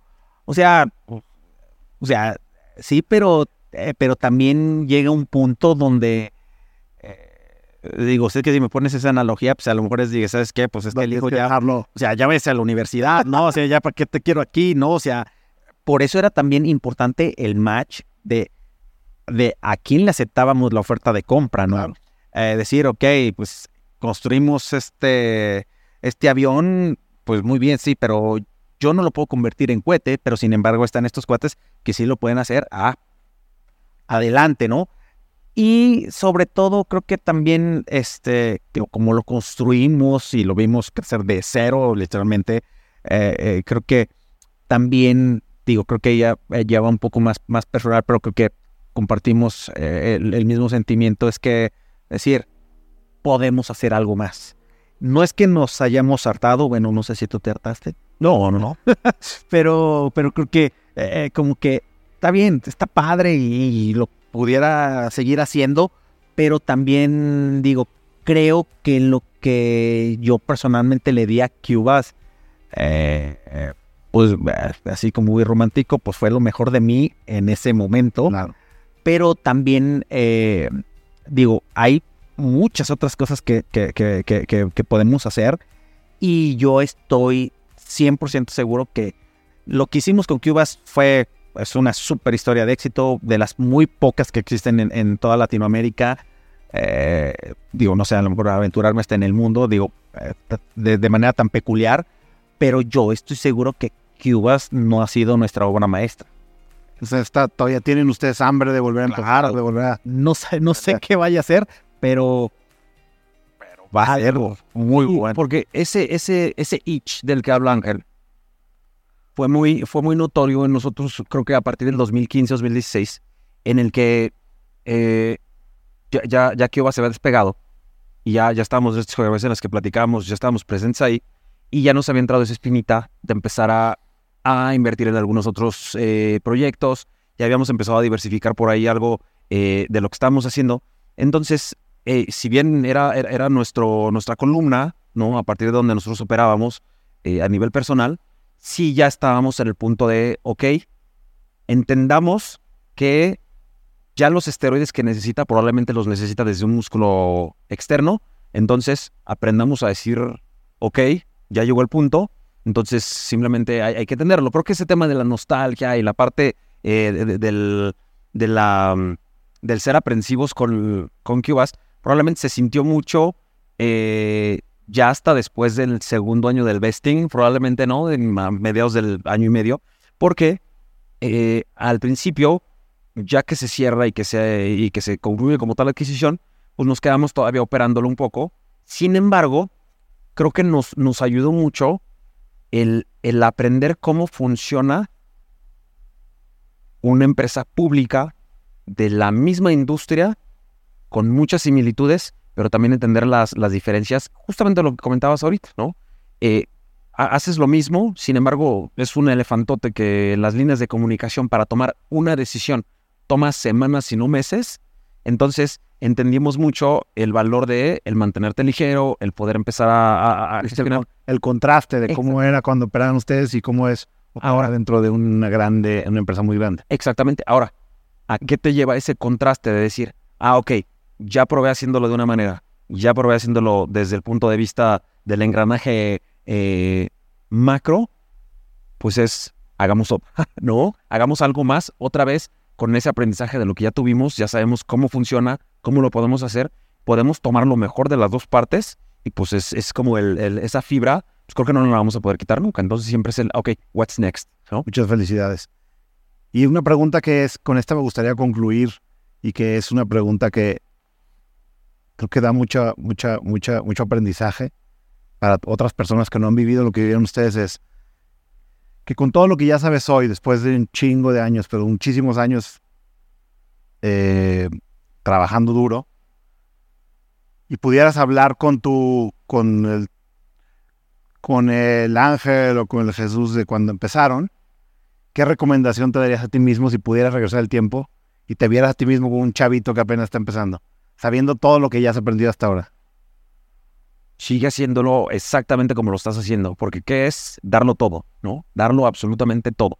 Sigue teniendo esa ingenuidad, esa, parte eh, del no busques en, las otras empresas, no busques qué es lo que están haciendo en comparación, vamos a decir, para, para eh, contrastarlo contigo y decir, ah, ok, probablemente ellos tienen algo que yo no tengo, es concéntrate en lo que tú tienes, sigue viendo hacia adelante y lo único que puedes hacer es eh, mantenerte moviendo, lo que platicamos al inicio de la, de la conversación, ¿no? Tú, Ángel. Yo, eh,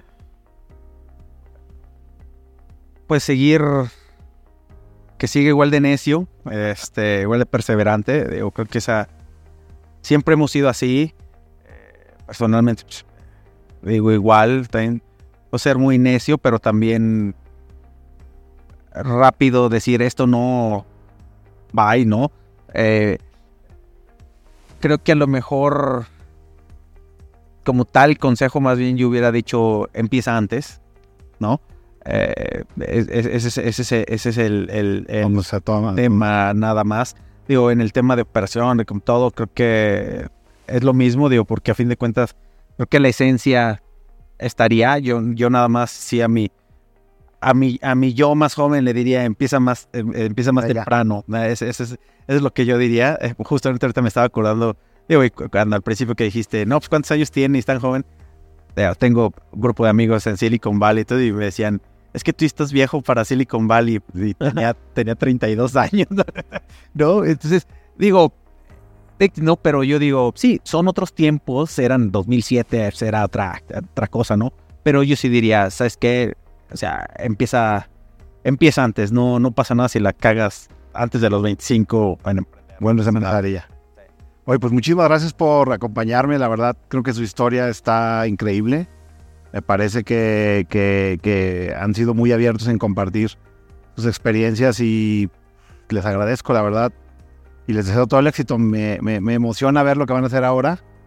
Y este voy a estar al pendiente para que no se me escapen esta vez.